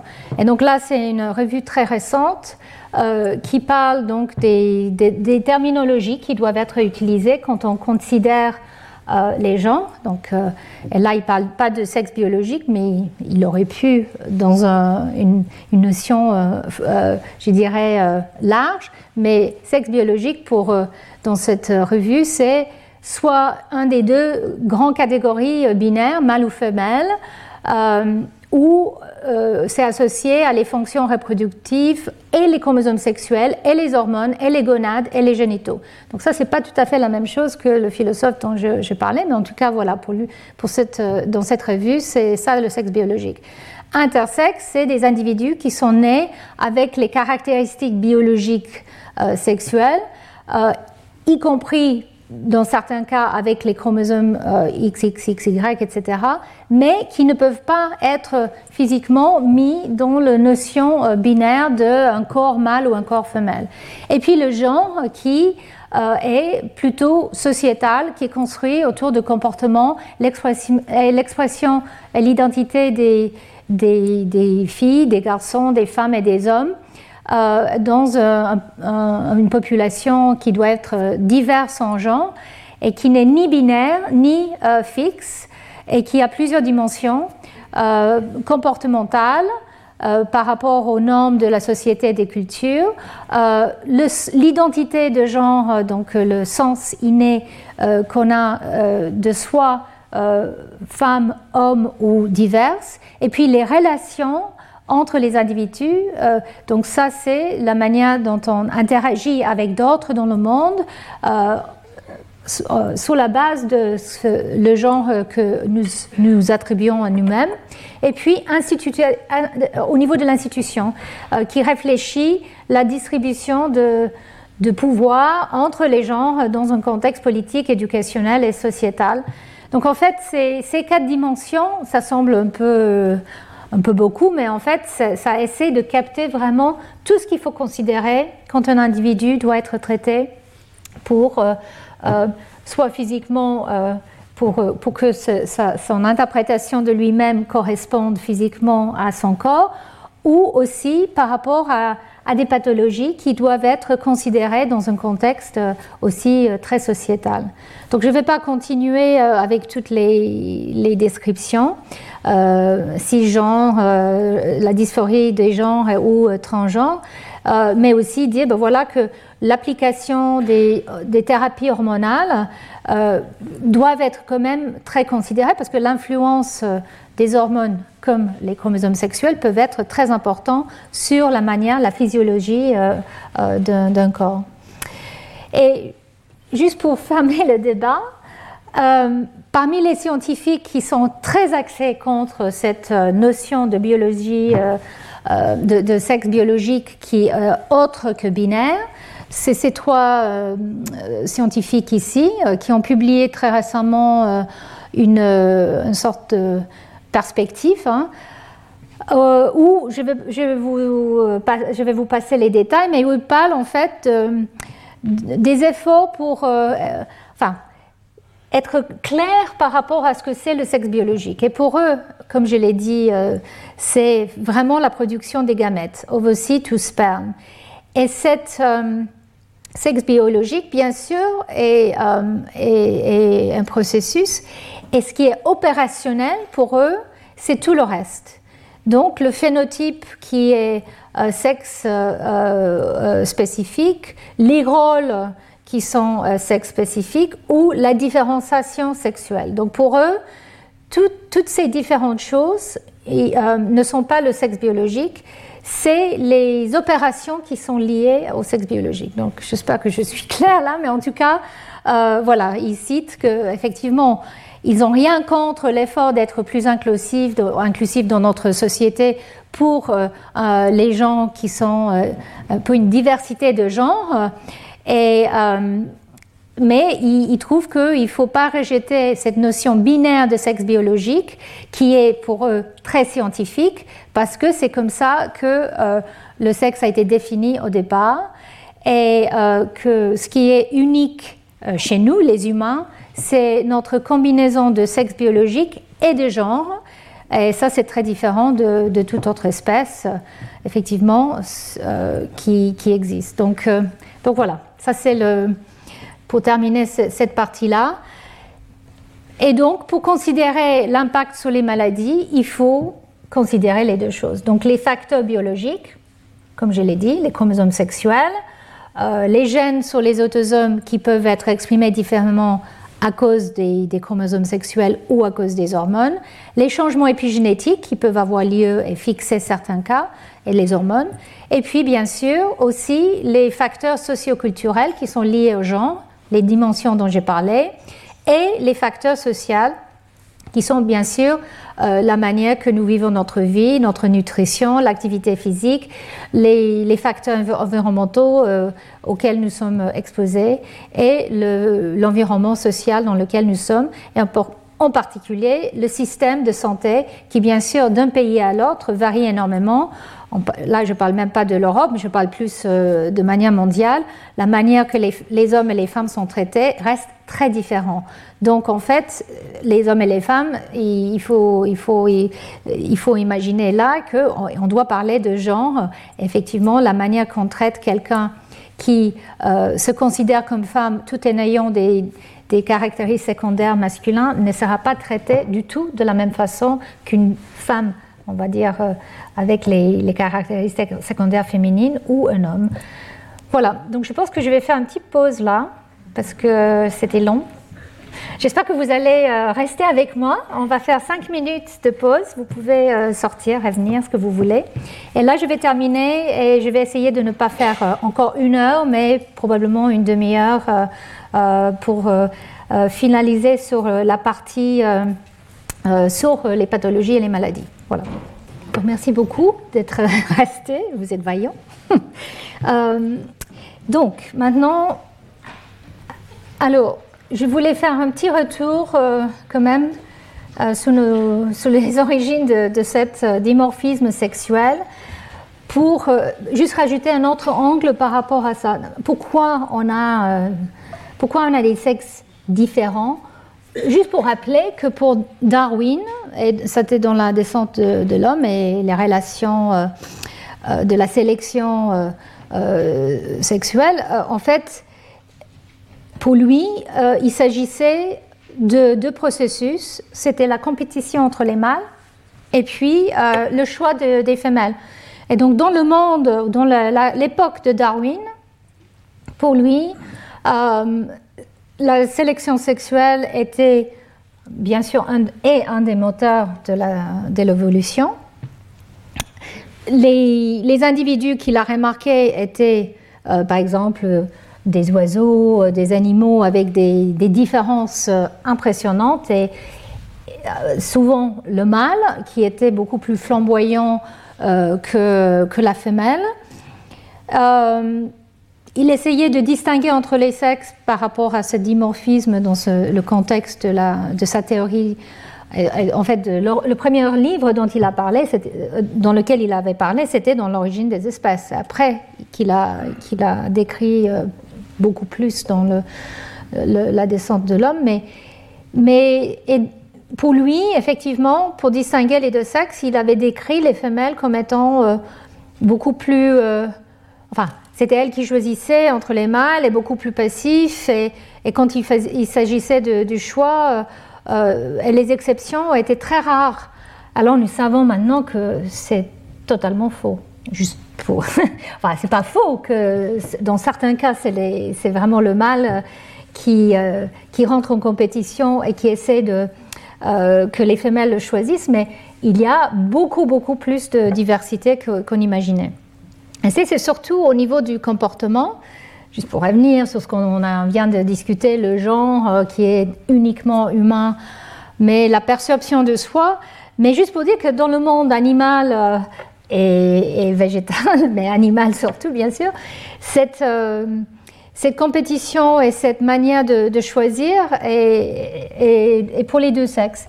Et donc, en fait, je, voulais euh, euh, vous montrer un, papier récent qui est sorti euh, l'année dernière dans Science où on parle de la sélection sexuelle et l'assente des femmes et le choix des femmes depuis Darwin. C'est très intéressant à lire. Et euh, en fait, on ne parle pas que de, des, humains, on parle de toute la diversité de vie où qui a euh, des sexes différents, parfois dans le même organisme, parfois euh, dans de différentes, des mâles et des femelles peuvent se retrouver dans divers contextes, comme je l'ai dit, et comment les choix de euh, comment dire ça, de, de, couple, d'accouplement est fait euh, dans ces différents domaines. Et l'importance, par exemple, de tout ce qui est euh, sensoriel, détection des stimuli, que ce soit chez l'humain les, les, sens, nos sens, ou que ce soit dans une fleur ou dans des insectes, des antennes, etc. Donc c'est important de, réaliser qu'effectivement, euh, les femelles, autant que les mâles, ont la capacité de euh, faire la sélection sexuelle et, le, choix euh, de reproduction sexuelle. Et, donc ça rajoute toute une dimension par rapport à la compréhension de, des phénotypes liés au sexe et pas que les gonades, comme je le disais, c'est beaucoup plus que, que, ça. Donc on vient de parler de, ce spectrum aussi de, sexe euh, chez l'humain, et, mais je voulais... Ah oui, c'était mon, mon, exemple préféré de ces poissons où c'est la femelle qui est énorme et le mâle, c'est un tout petit mâle euh, qui en fait c'est comme un parasite, il, est, il, il, a que pour produire le sperme et en fait il doit s'accrocher sur la femelle pour survivre. C'est tout. Donc voilà, Darwin, il n'a pas vu ça dans, ses voyages. il n'a pas regardé assez, mais bon. Euh, voilà. Et donc, pour parler aussi des, cellules, euh, enfin, du sexe des cellules. Parce que pourquoi je reviens, et je reviens sur ça, c'est parce que bien sûr, la suite de mes cours vont en fait euh, aussi porter sur ça.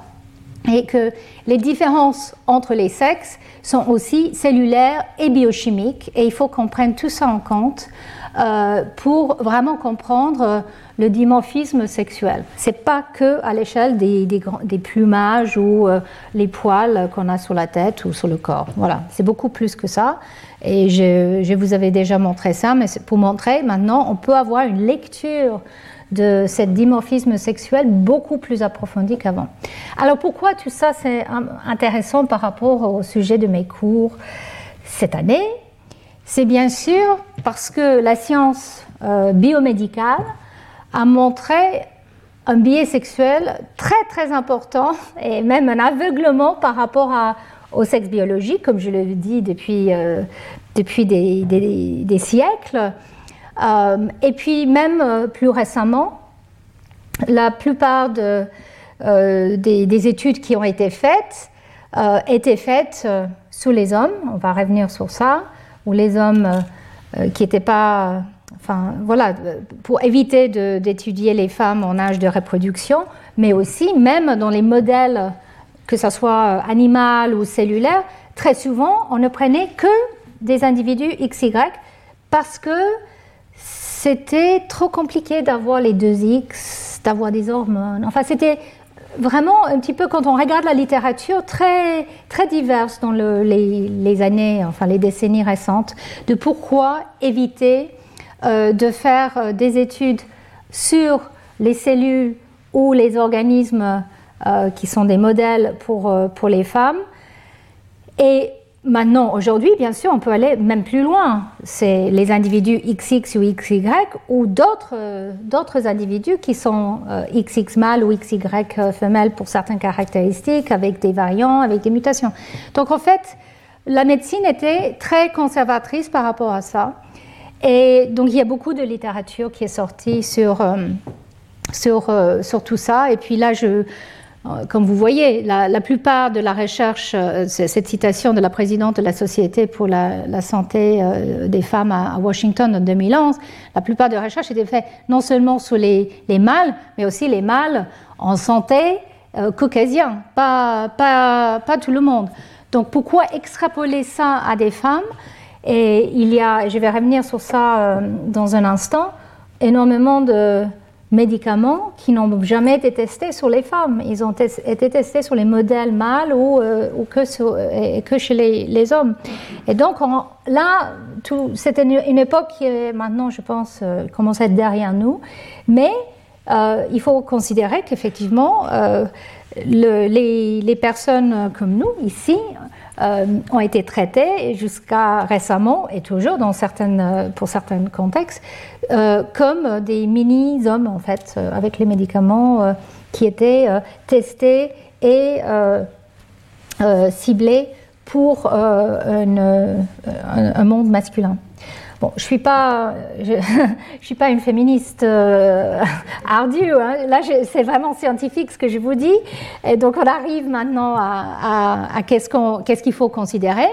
Donc, comme je vous l'ai montré, il y a eu en fait des comités avec plein de déclarations. Je vais vous montrer quelques recommandations de ce comité en particulier, Does Sex Matter Et ici, un schéma qui vous montre un petit peu, voilà, effectivement, il y a le côté sociétal qu'il faut prendre en compte. Euh, à, droite. Il y a le côté sexe biologique dans un sens un peu plus large, c'est-à-dire les chromosomes sexuels et les hormones. Et puis aussi, euh, ici en bas, vous voyez euh, le comportement des patients et aussi des médecins. Pour pouvoir traiter les gens, il faut considérer tous ces différents aspects. Et donc, ce, comité qui se réunit, voici un résumé de ces recommandations.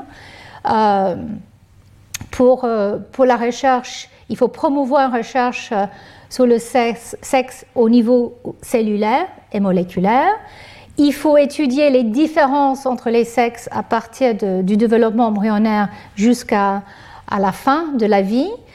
Euh, il faut exploiter les données que nous avons dans différentes espèces, parce que ça apporte toujours des connaissances qui, rajoutent une lumière sur une compréhension biologique et physiologique, même si le meilleur modèle pour l'humain, c'est l'humain, mais il faut utiliser ce qu'on peut quand on ne peut pas travailler forcément sur l'humain.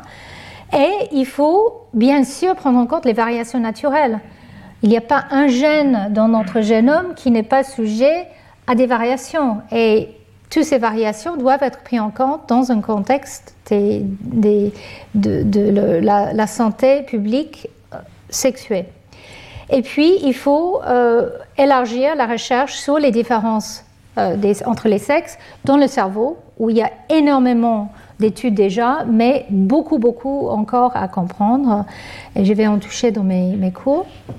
Et il faut bien sûr pouvoir suivre les, personnes, les patients, les cohortes, euh, avec cette notion de sexe toujours.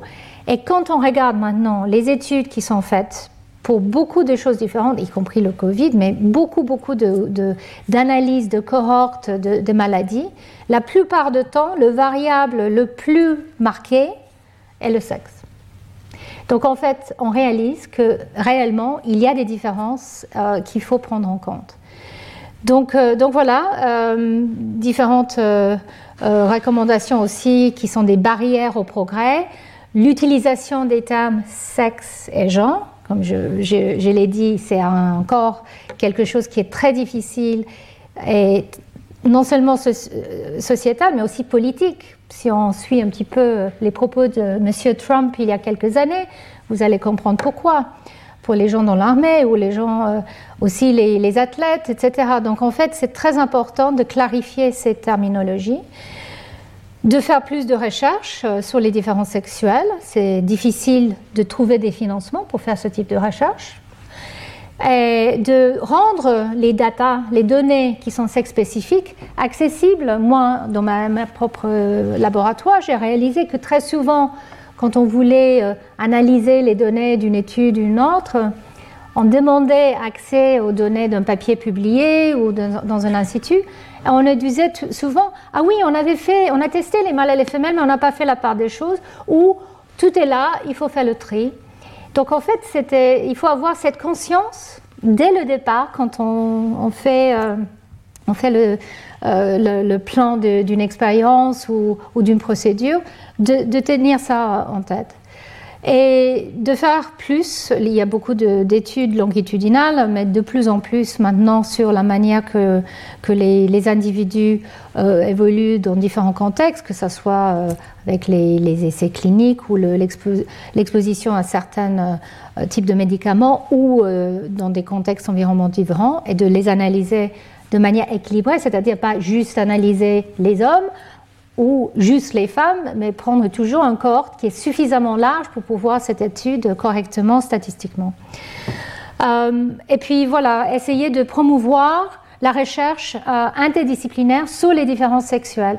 Et ça, c'est quelque chose, il y, a, des associations ou des, des, académies même qui se mettent en place justement euh, avec des, des personnes et, générales, mais aussi des, des chercheurs pour promouvoir l'implication des individus LGBTQ dans la recherche et dans la compréhension scientifique pour pouvoir mieux enseigner et avancer euh, ces sciences euh, de différences sexuelles et de genre. Alors, voici une diapo que je vous avais montrée en 2018. Je ne sais pas si vous vous rappelez. C'est euh, d'une revue en 2016 sur, surtout sur les systèmes immunitaires il y a énormément de, billets sexuels dans les maladies. Donc ici, je vous montre euh, voilà, euh, les, billets euh, plutôt féminines, c'est les maladies auto-immunes et, les, certaines maladies infectieuses comme l'HIV, la, grippe, le malaria. Et puis à droite, vous avez les billets pour les mâles. Par exemple, beaucoup des, cancers sont beaucoup plus, plus trouvés chez les hommes que, chez les femmes et puis aussi certains types de maladies infectieuses. Donc, euh, il y a au moins 6 000 gènes, des 28 000 gènes à peu près que nous avons chez, euh, chez l'humain, qui sont exprimés de manière différente entre les, ceux qui s'identifient comme hommes et femmes.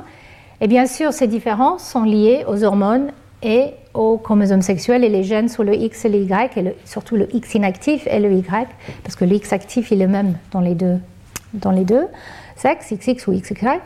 Et comme je l'ai dit tout à l'heure, la plupart des essais cliniques dans le passé ont été faits euh, chez les hommes et les médicaments euh, ont été dosés par rapport aux tailles, simplement la taille des femmes. Donc les femmes qui sont en général un peu plus petites et un peu plus légères que les hommes, c'était la seule correction qui était faite dans les médicaments. Donc on est des mini, mini hommes.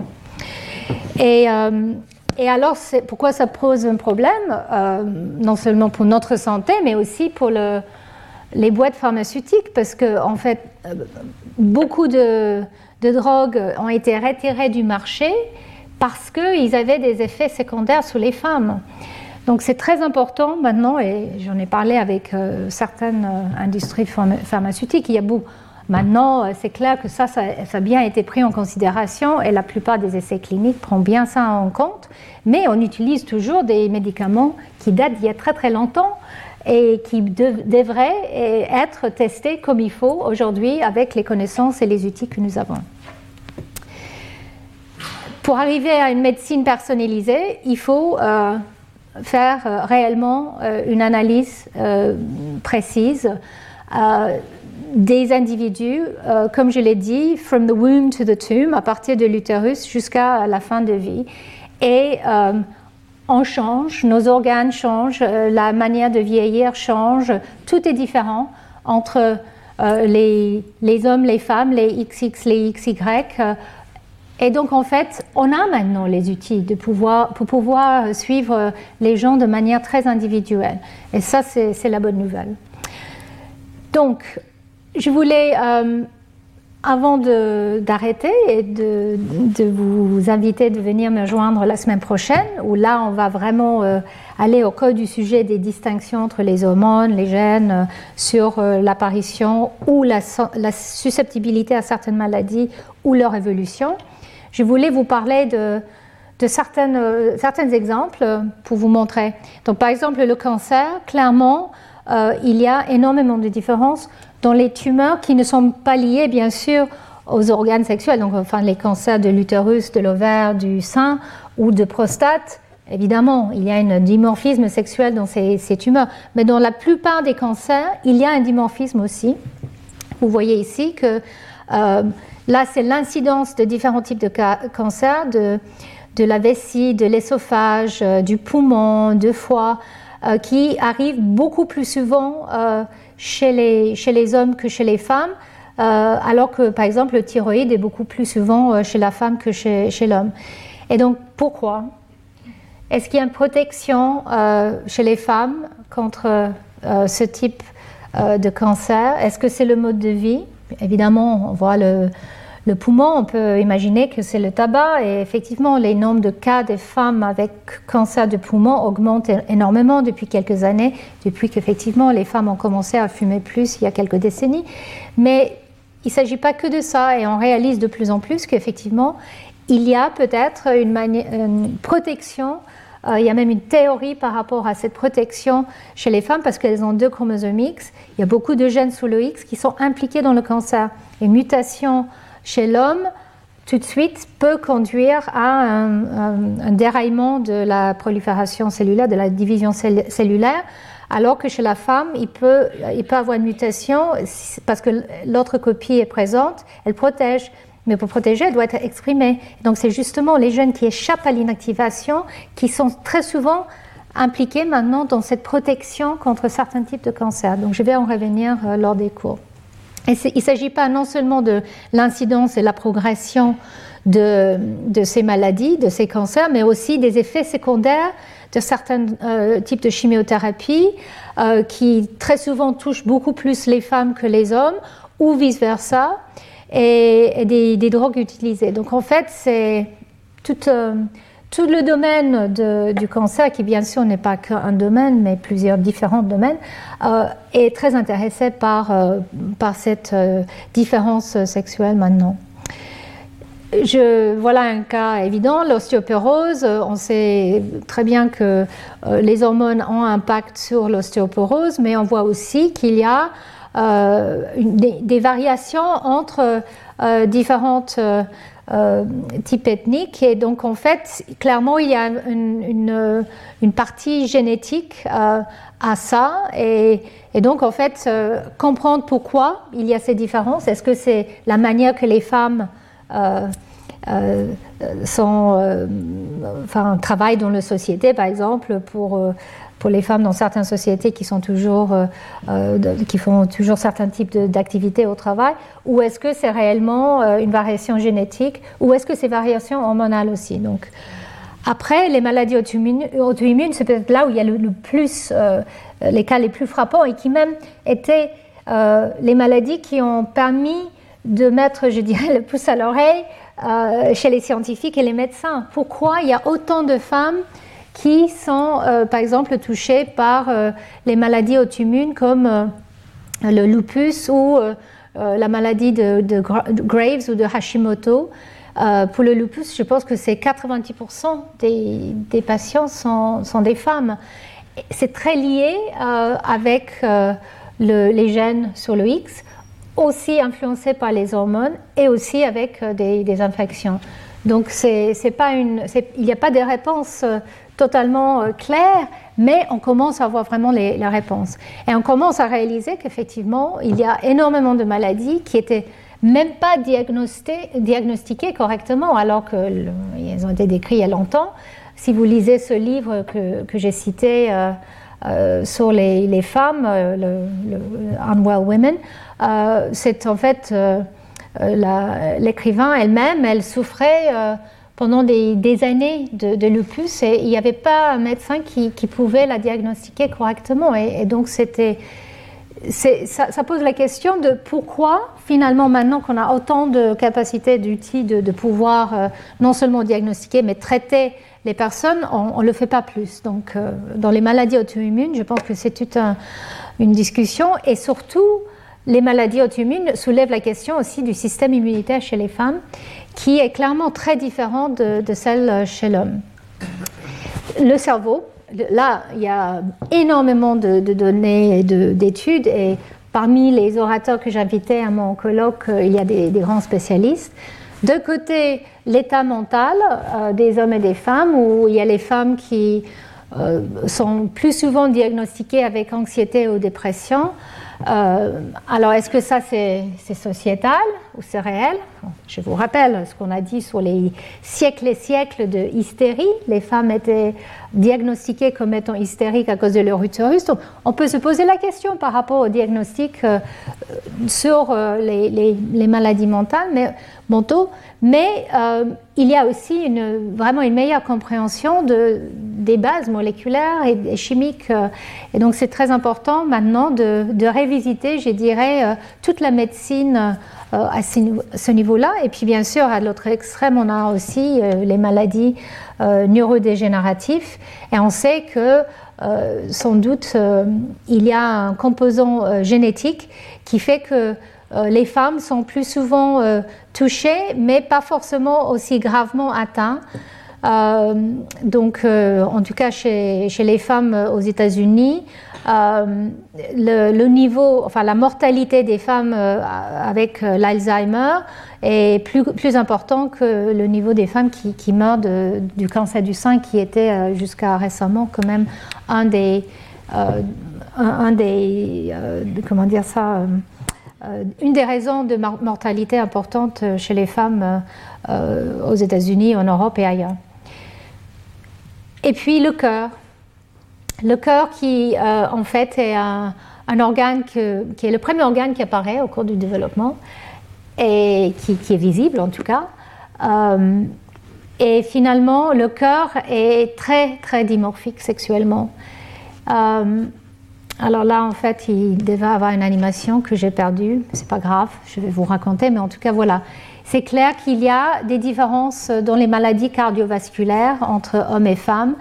Euh, les, hommes souvent plus prédisposés euh, euh, en, jeune vie et puis peut-être les femmes plus tard.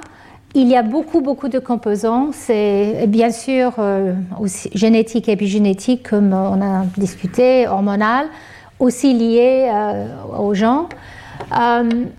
mais en fait, ce qui est important, c'est que nous avons maintenant la capacité de vraiment suivre les événements. Et juste de point de vue, je dirais, on peut imaginer qu'effectivement, euh, le système cardiovasculaire de la femme doit pouvoir euh, soutenir euh, le fœtus. Donc, lors d'une grossesse, il y a énormément de, changements et de travail qui doivent être faits avec une énorme augmentation du volume de sang, la manière que la, tension est régulée, la dynamique cardiaque.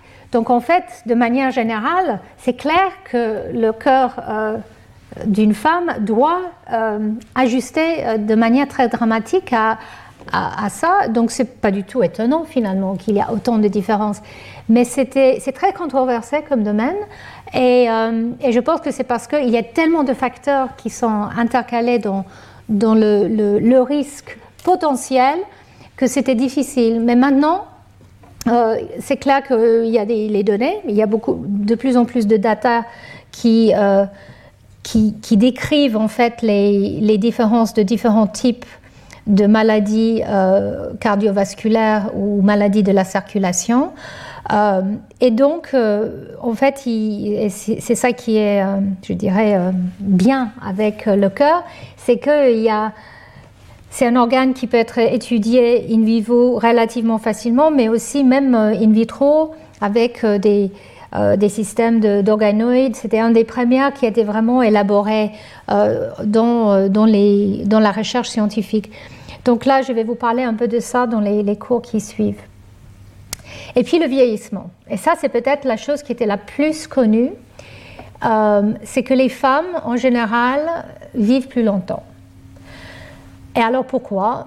Euh, Et ici, c'est un peu un résumé de toutes les différences, euh, des différences sexuelles avec les maladies qui sont associées avec l'âge. et finalement, euh, il y a des, grandes différences. Donc, euh, les hommes sont plus souvent touchés par les cancers, comme je l'ai dit, euh, par les problèmes d'audition, par des problèmes cardiaques, et les femmes plus par des problèmes d'hypertension en fin de vie, aussi par des problèmes de reins, de muscles, ostéoporose et autres. Donc, en fait, on, on, sait qu'avec le vieillissement, il y a des énormes différences. Mais il y a le constat qu'effectivement, euh, les femmes vivent plus longtemps que les hommes. Et donc là, je réalise que... Voilà, ça c'est la diapo que je voulais vous montrer. Donc, euh, une des choses qui, qui, a été toujours discutée, c'est est-ce que les femmes vivent plus longtemps que les hommes que dans des pays développés où, euh, le statut socio-économique est, correct? Et en fait, pas du tout partout dans le monde, euh, les femmes vivent plus longtemps euh, que les hommes. Et en fait, il y a deux choses. Il y a la longévité et puis il y a le, nombre de personnes qui survivent. Et donc, en fait, on sait que les jeunes femmes ou les jeunes filles ont une capacité de survie plus importante que les jeunes garçons. Donc, ça, c'est quelque chose qui était un peu une, surprise. Alors, excusez-moi, je, réalise que mes diapos sont, voilà, sont un peu mélangés. Excusez-moi.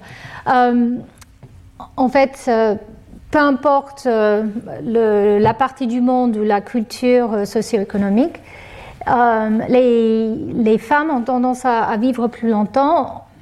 par exemple, pendant des, famines ou les épidémies, ça c'est quelque chose qui, est maintenant assez reconnu, c'est qu'il y a un avantage pour les femmes. Bien sûr, c'est beaucoup de différents euh, facteurs qui sont impliqués, d'où euh, le, cours. Mais en tout cas, la mortalité euh, chez les tout jeunes est, plus importante que, que les, pour les, garçons que pour les filles. Donc, dans des moments de, extrêmes de famine ou d'épidémie, les, fillettes vivent euh, ou survivent mieux, que, que les, garçons. Donc ça, c'est tout un, domaine qui, est en pleine étude. Et ici, vous voyez différents euh, exemples euh, partout dans le monde où c'est montré. Et là, on parle en fait de tout au début de à la naissance. il y a bien sûr une mortalité importante. Et c'est là où il y a beaucoup, beaucoup de euh, de, pertes. Euh, de... Mais pendant les premières années, très souvent, c'est les, les, les, filles euh, qui peuvent vivre plus longtemps et du coup, il y a une population un peu plus importante des femmes. Mais il s'agit aussi de, longévité. Donc en fait, le, temps que les, gens vivent. Et, et à quoi c'est dû?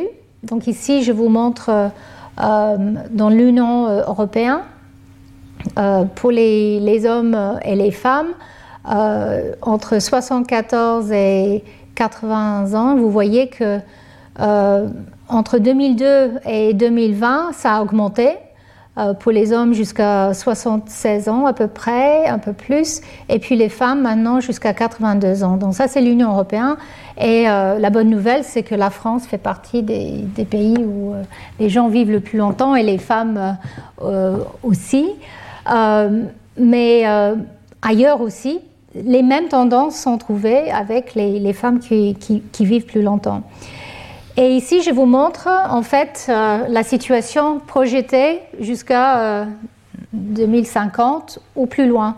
Donc ça, c'est c'est pas pour vous montrer tellement les différences hommes-femmes, mais, mais euh, comme vous voyez, la, prédiction, ici vous voyez dans les années 90 euh, qu'il y avait effectivement euh, une population plus importante des femmes à, des âges avancés. Ça s'égalise avec le temps. La prédiction, c'est que hommes et femmes, on va pouvoir vivre beaucoup plus longtemps. D'ailleurs, vous avez peut-être vu dans le monde la prédiction pour, pour la France avec un tiers de personnes qui auront plus que 60 ans en 2040. Donc en fait, on vit beaucoup plus longtemps en général, mais les femmes ont, tendance, ont eu tendance à vivre plus longtemps. Et une des idées, euh, une des hypothèses, c'est qu'il s'agit en fait de, leur système immunitaire, par exemple, et euh, leur protection éventuelle contre le cancer, etc. Et je vais, je vais vous parler de tout ça dans, les cours à venir. Donc là, je vais aller euh, un peu vite parce que je sens que c'est un peu long. J'ai presque fini et puis bien sûr, toutes les diapos vont être mis euh, sur le site web à partir de demain pour ceux qui veulent étudier tout ça plus en détail. Mais je voulais quand même vous montrer que là, les, analyses qui étaient pas anecdotales, hein, mais par rapport aux maladies humaines, les différences entre les, hommes et les femmes, maintenant, il y a des vrais études euh, à l'échelle des populations. Les Danois sont très forts pour ça, euh, les, Islandais, les Finlandais aussi, les pays scandinaves, parce qu'en fait, ils ont convaincu leur population très tôt de euh, partager leurs données personnelles et puis leur, leur, leur, génétique aussi, leur génome. Donc en fait, on arrive à voir une puissance statistique qu'on ne peut pas avoir ailleurs. Et d'ailleurs aussi, par exemple, les études en Islande vont être très puissantes parce qu'il y a eu beaucoup moins de mélange, on va dire, euh, de euh, génétique euh, que dans d'autres pays. Et, donc, enfin voilà, donc ça c'est une étude faite chez les Danois, je pense, où ils ont stratifié les différences trouvées de manière systématique dans la population. Et ils ont catégorisé euh, tous les différents types de, maladies pour trouver quelles sont les maladies qui sont réellement euh, plus importantes chez, les femmes que chez les hommes et est-ce qu'il y a des différences qu'on peut détecter euh, qui peuvent être associées à, à, ces analyses? Donc je vais vous parler plus de ça dans le, cours le, troisième cours. voilà, je pense que j'ai presque fini là. Donc J'espère que ça, ça, vous a au moins euh, ouvert euh, la curiosité par rapport à ce domaine. Donc finalement, euh, pour considérer la santé humaine, vous voyez ici les différentes choses dont j'ai parlé un tout petit peu. il faut considérer le, les individus par rapport à leur sexe biologique et leur genre, leur manière de vivre, leur système immunitaire et euh, leur exposition à des pathogènes, euh, leur génétique, évidemment. Maintenant, tout est beaucoup plus accessible parce qu'on peut séquencer, euh, non seulement on peut séquencer une fois une personne, mais on peut avoir l'étude, par exemple, de certaines cellules dans certains organes. Donc on peut avoir une, euh, une, notion, par exemple dans le cancer, une notion de, taux de mutation. Et on sait que les taux de mutation dans un cancer avec, euh, qui est XX est différent d'un taux de mutation d'un cancer XY. Et bien sûr, euh, considérer aussi tous les phénomènes épigénétiques. Et je n'ai pas parlé beaucoup de l'épigénétique, mais pour moi, lors de ces cours, ça sera dans les deux sens. Ça sera la définition de l'épigénétique comme étant l'impact de l'environnement sur euh, l'organisme et l'expression des gènes, mais aussi les processus épigénétiques qui permettent de, regarder la stabilité ou la réversibilité de certains états. J'en ai parlé un peu dans tout ce qui est détermination sexuelle et le fait qu'il faut maintenir euh, les, voies moléculaires dans les gonades, même plus tard dans la vie. Mais euh, il s'agit de, tout organe, tout tissu, parce que finalement, par exemple, les, gènes qui changent, qui varient de dose au niveau de leur expression, les protéines, à cause de l'inactivation du X qui, peut varier, euh, certains des protéines, certains des facteurs qui sont produits sont les protéines qui sont impliquées dans les phénomènes épigénétiques. Donc en fait, c'est les facteurs qui sont dans les, les, complexes de remodelage de, la chromatine, donc euh, un tout petit peu plus ou un tout petit peu loin d'expression de ces gènes sur le X peut avoir un impact sur tout le génome. Donc c'est très important de, pouvoir maintenant mesurer ça. On peut, et à chaque fois que les gens commencent à regarder, on réalise qu'effectivement, euh, le niveau de, dosage de ces gènes est très important. Donc il s'agit là de l'épigénétique qui, régule ces gènes, mais aussi les produits de ces gènes qui sont impliqués dans les changements épigénétiques. Donc je vais parler de tout ça euh, lors des troisième et quatrième cours. Donc pour le deuxième cours, on va parler de, ces modèles qui permettent de distinguer entre l'impact des hormones, les chromosomes sexuels et la génétique et euh, l'environnement, et donc de pouvoir euh, un peu faire la, part des choses, y compris dans le vieillissement et dans d'autres maladies. Je pense que je vais arrêter là, je vais revenir sur tout ça euh, la semaine prochaine. Donc voilà, merci beaucoup. Retrouvez tous les contenus du Collège de France sur www.colège-2-france.fr.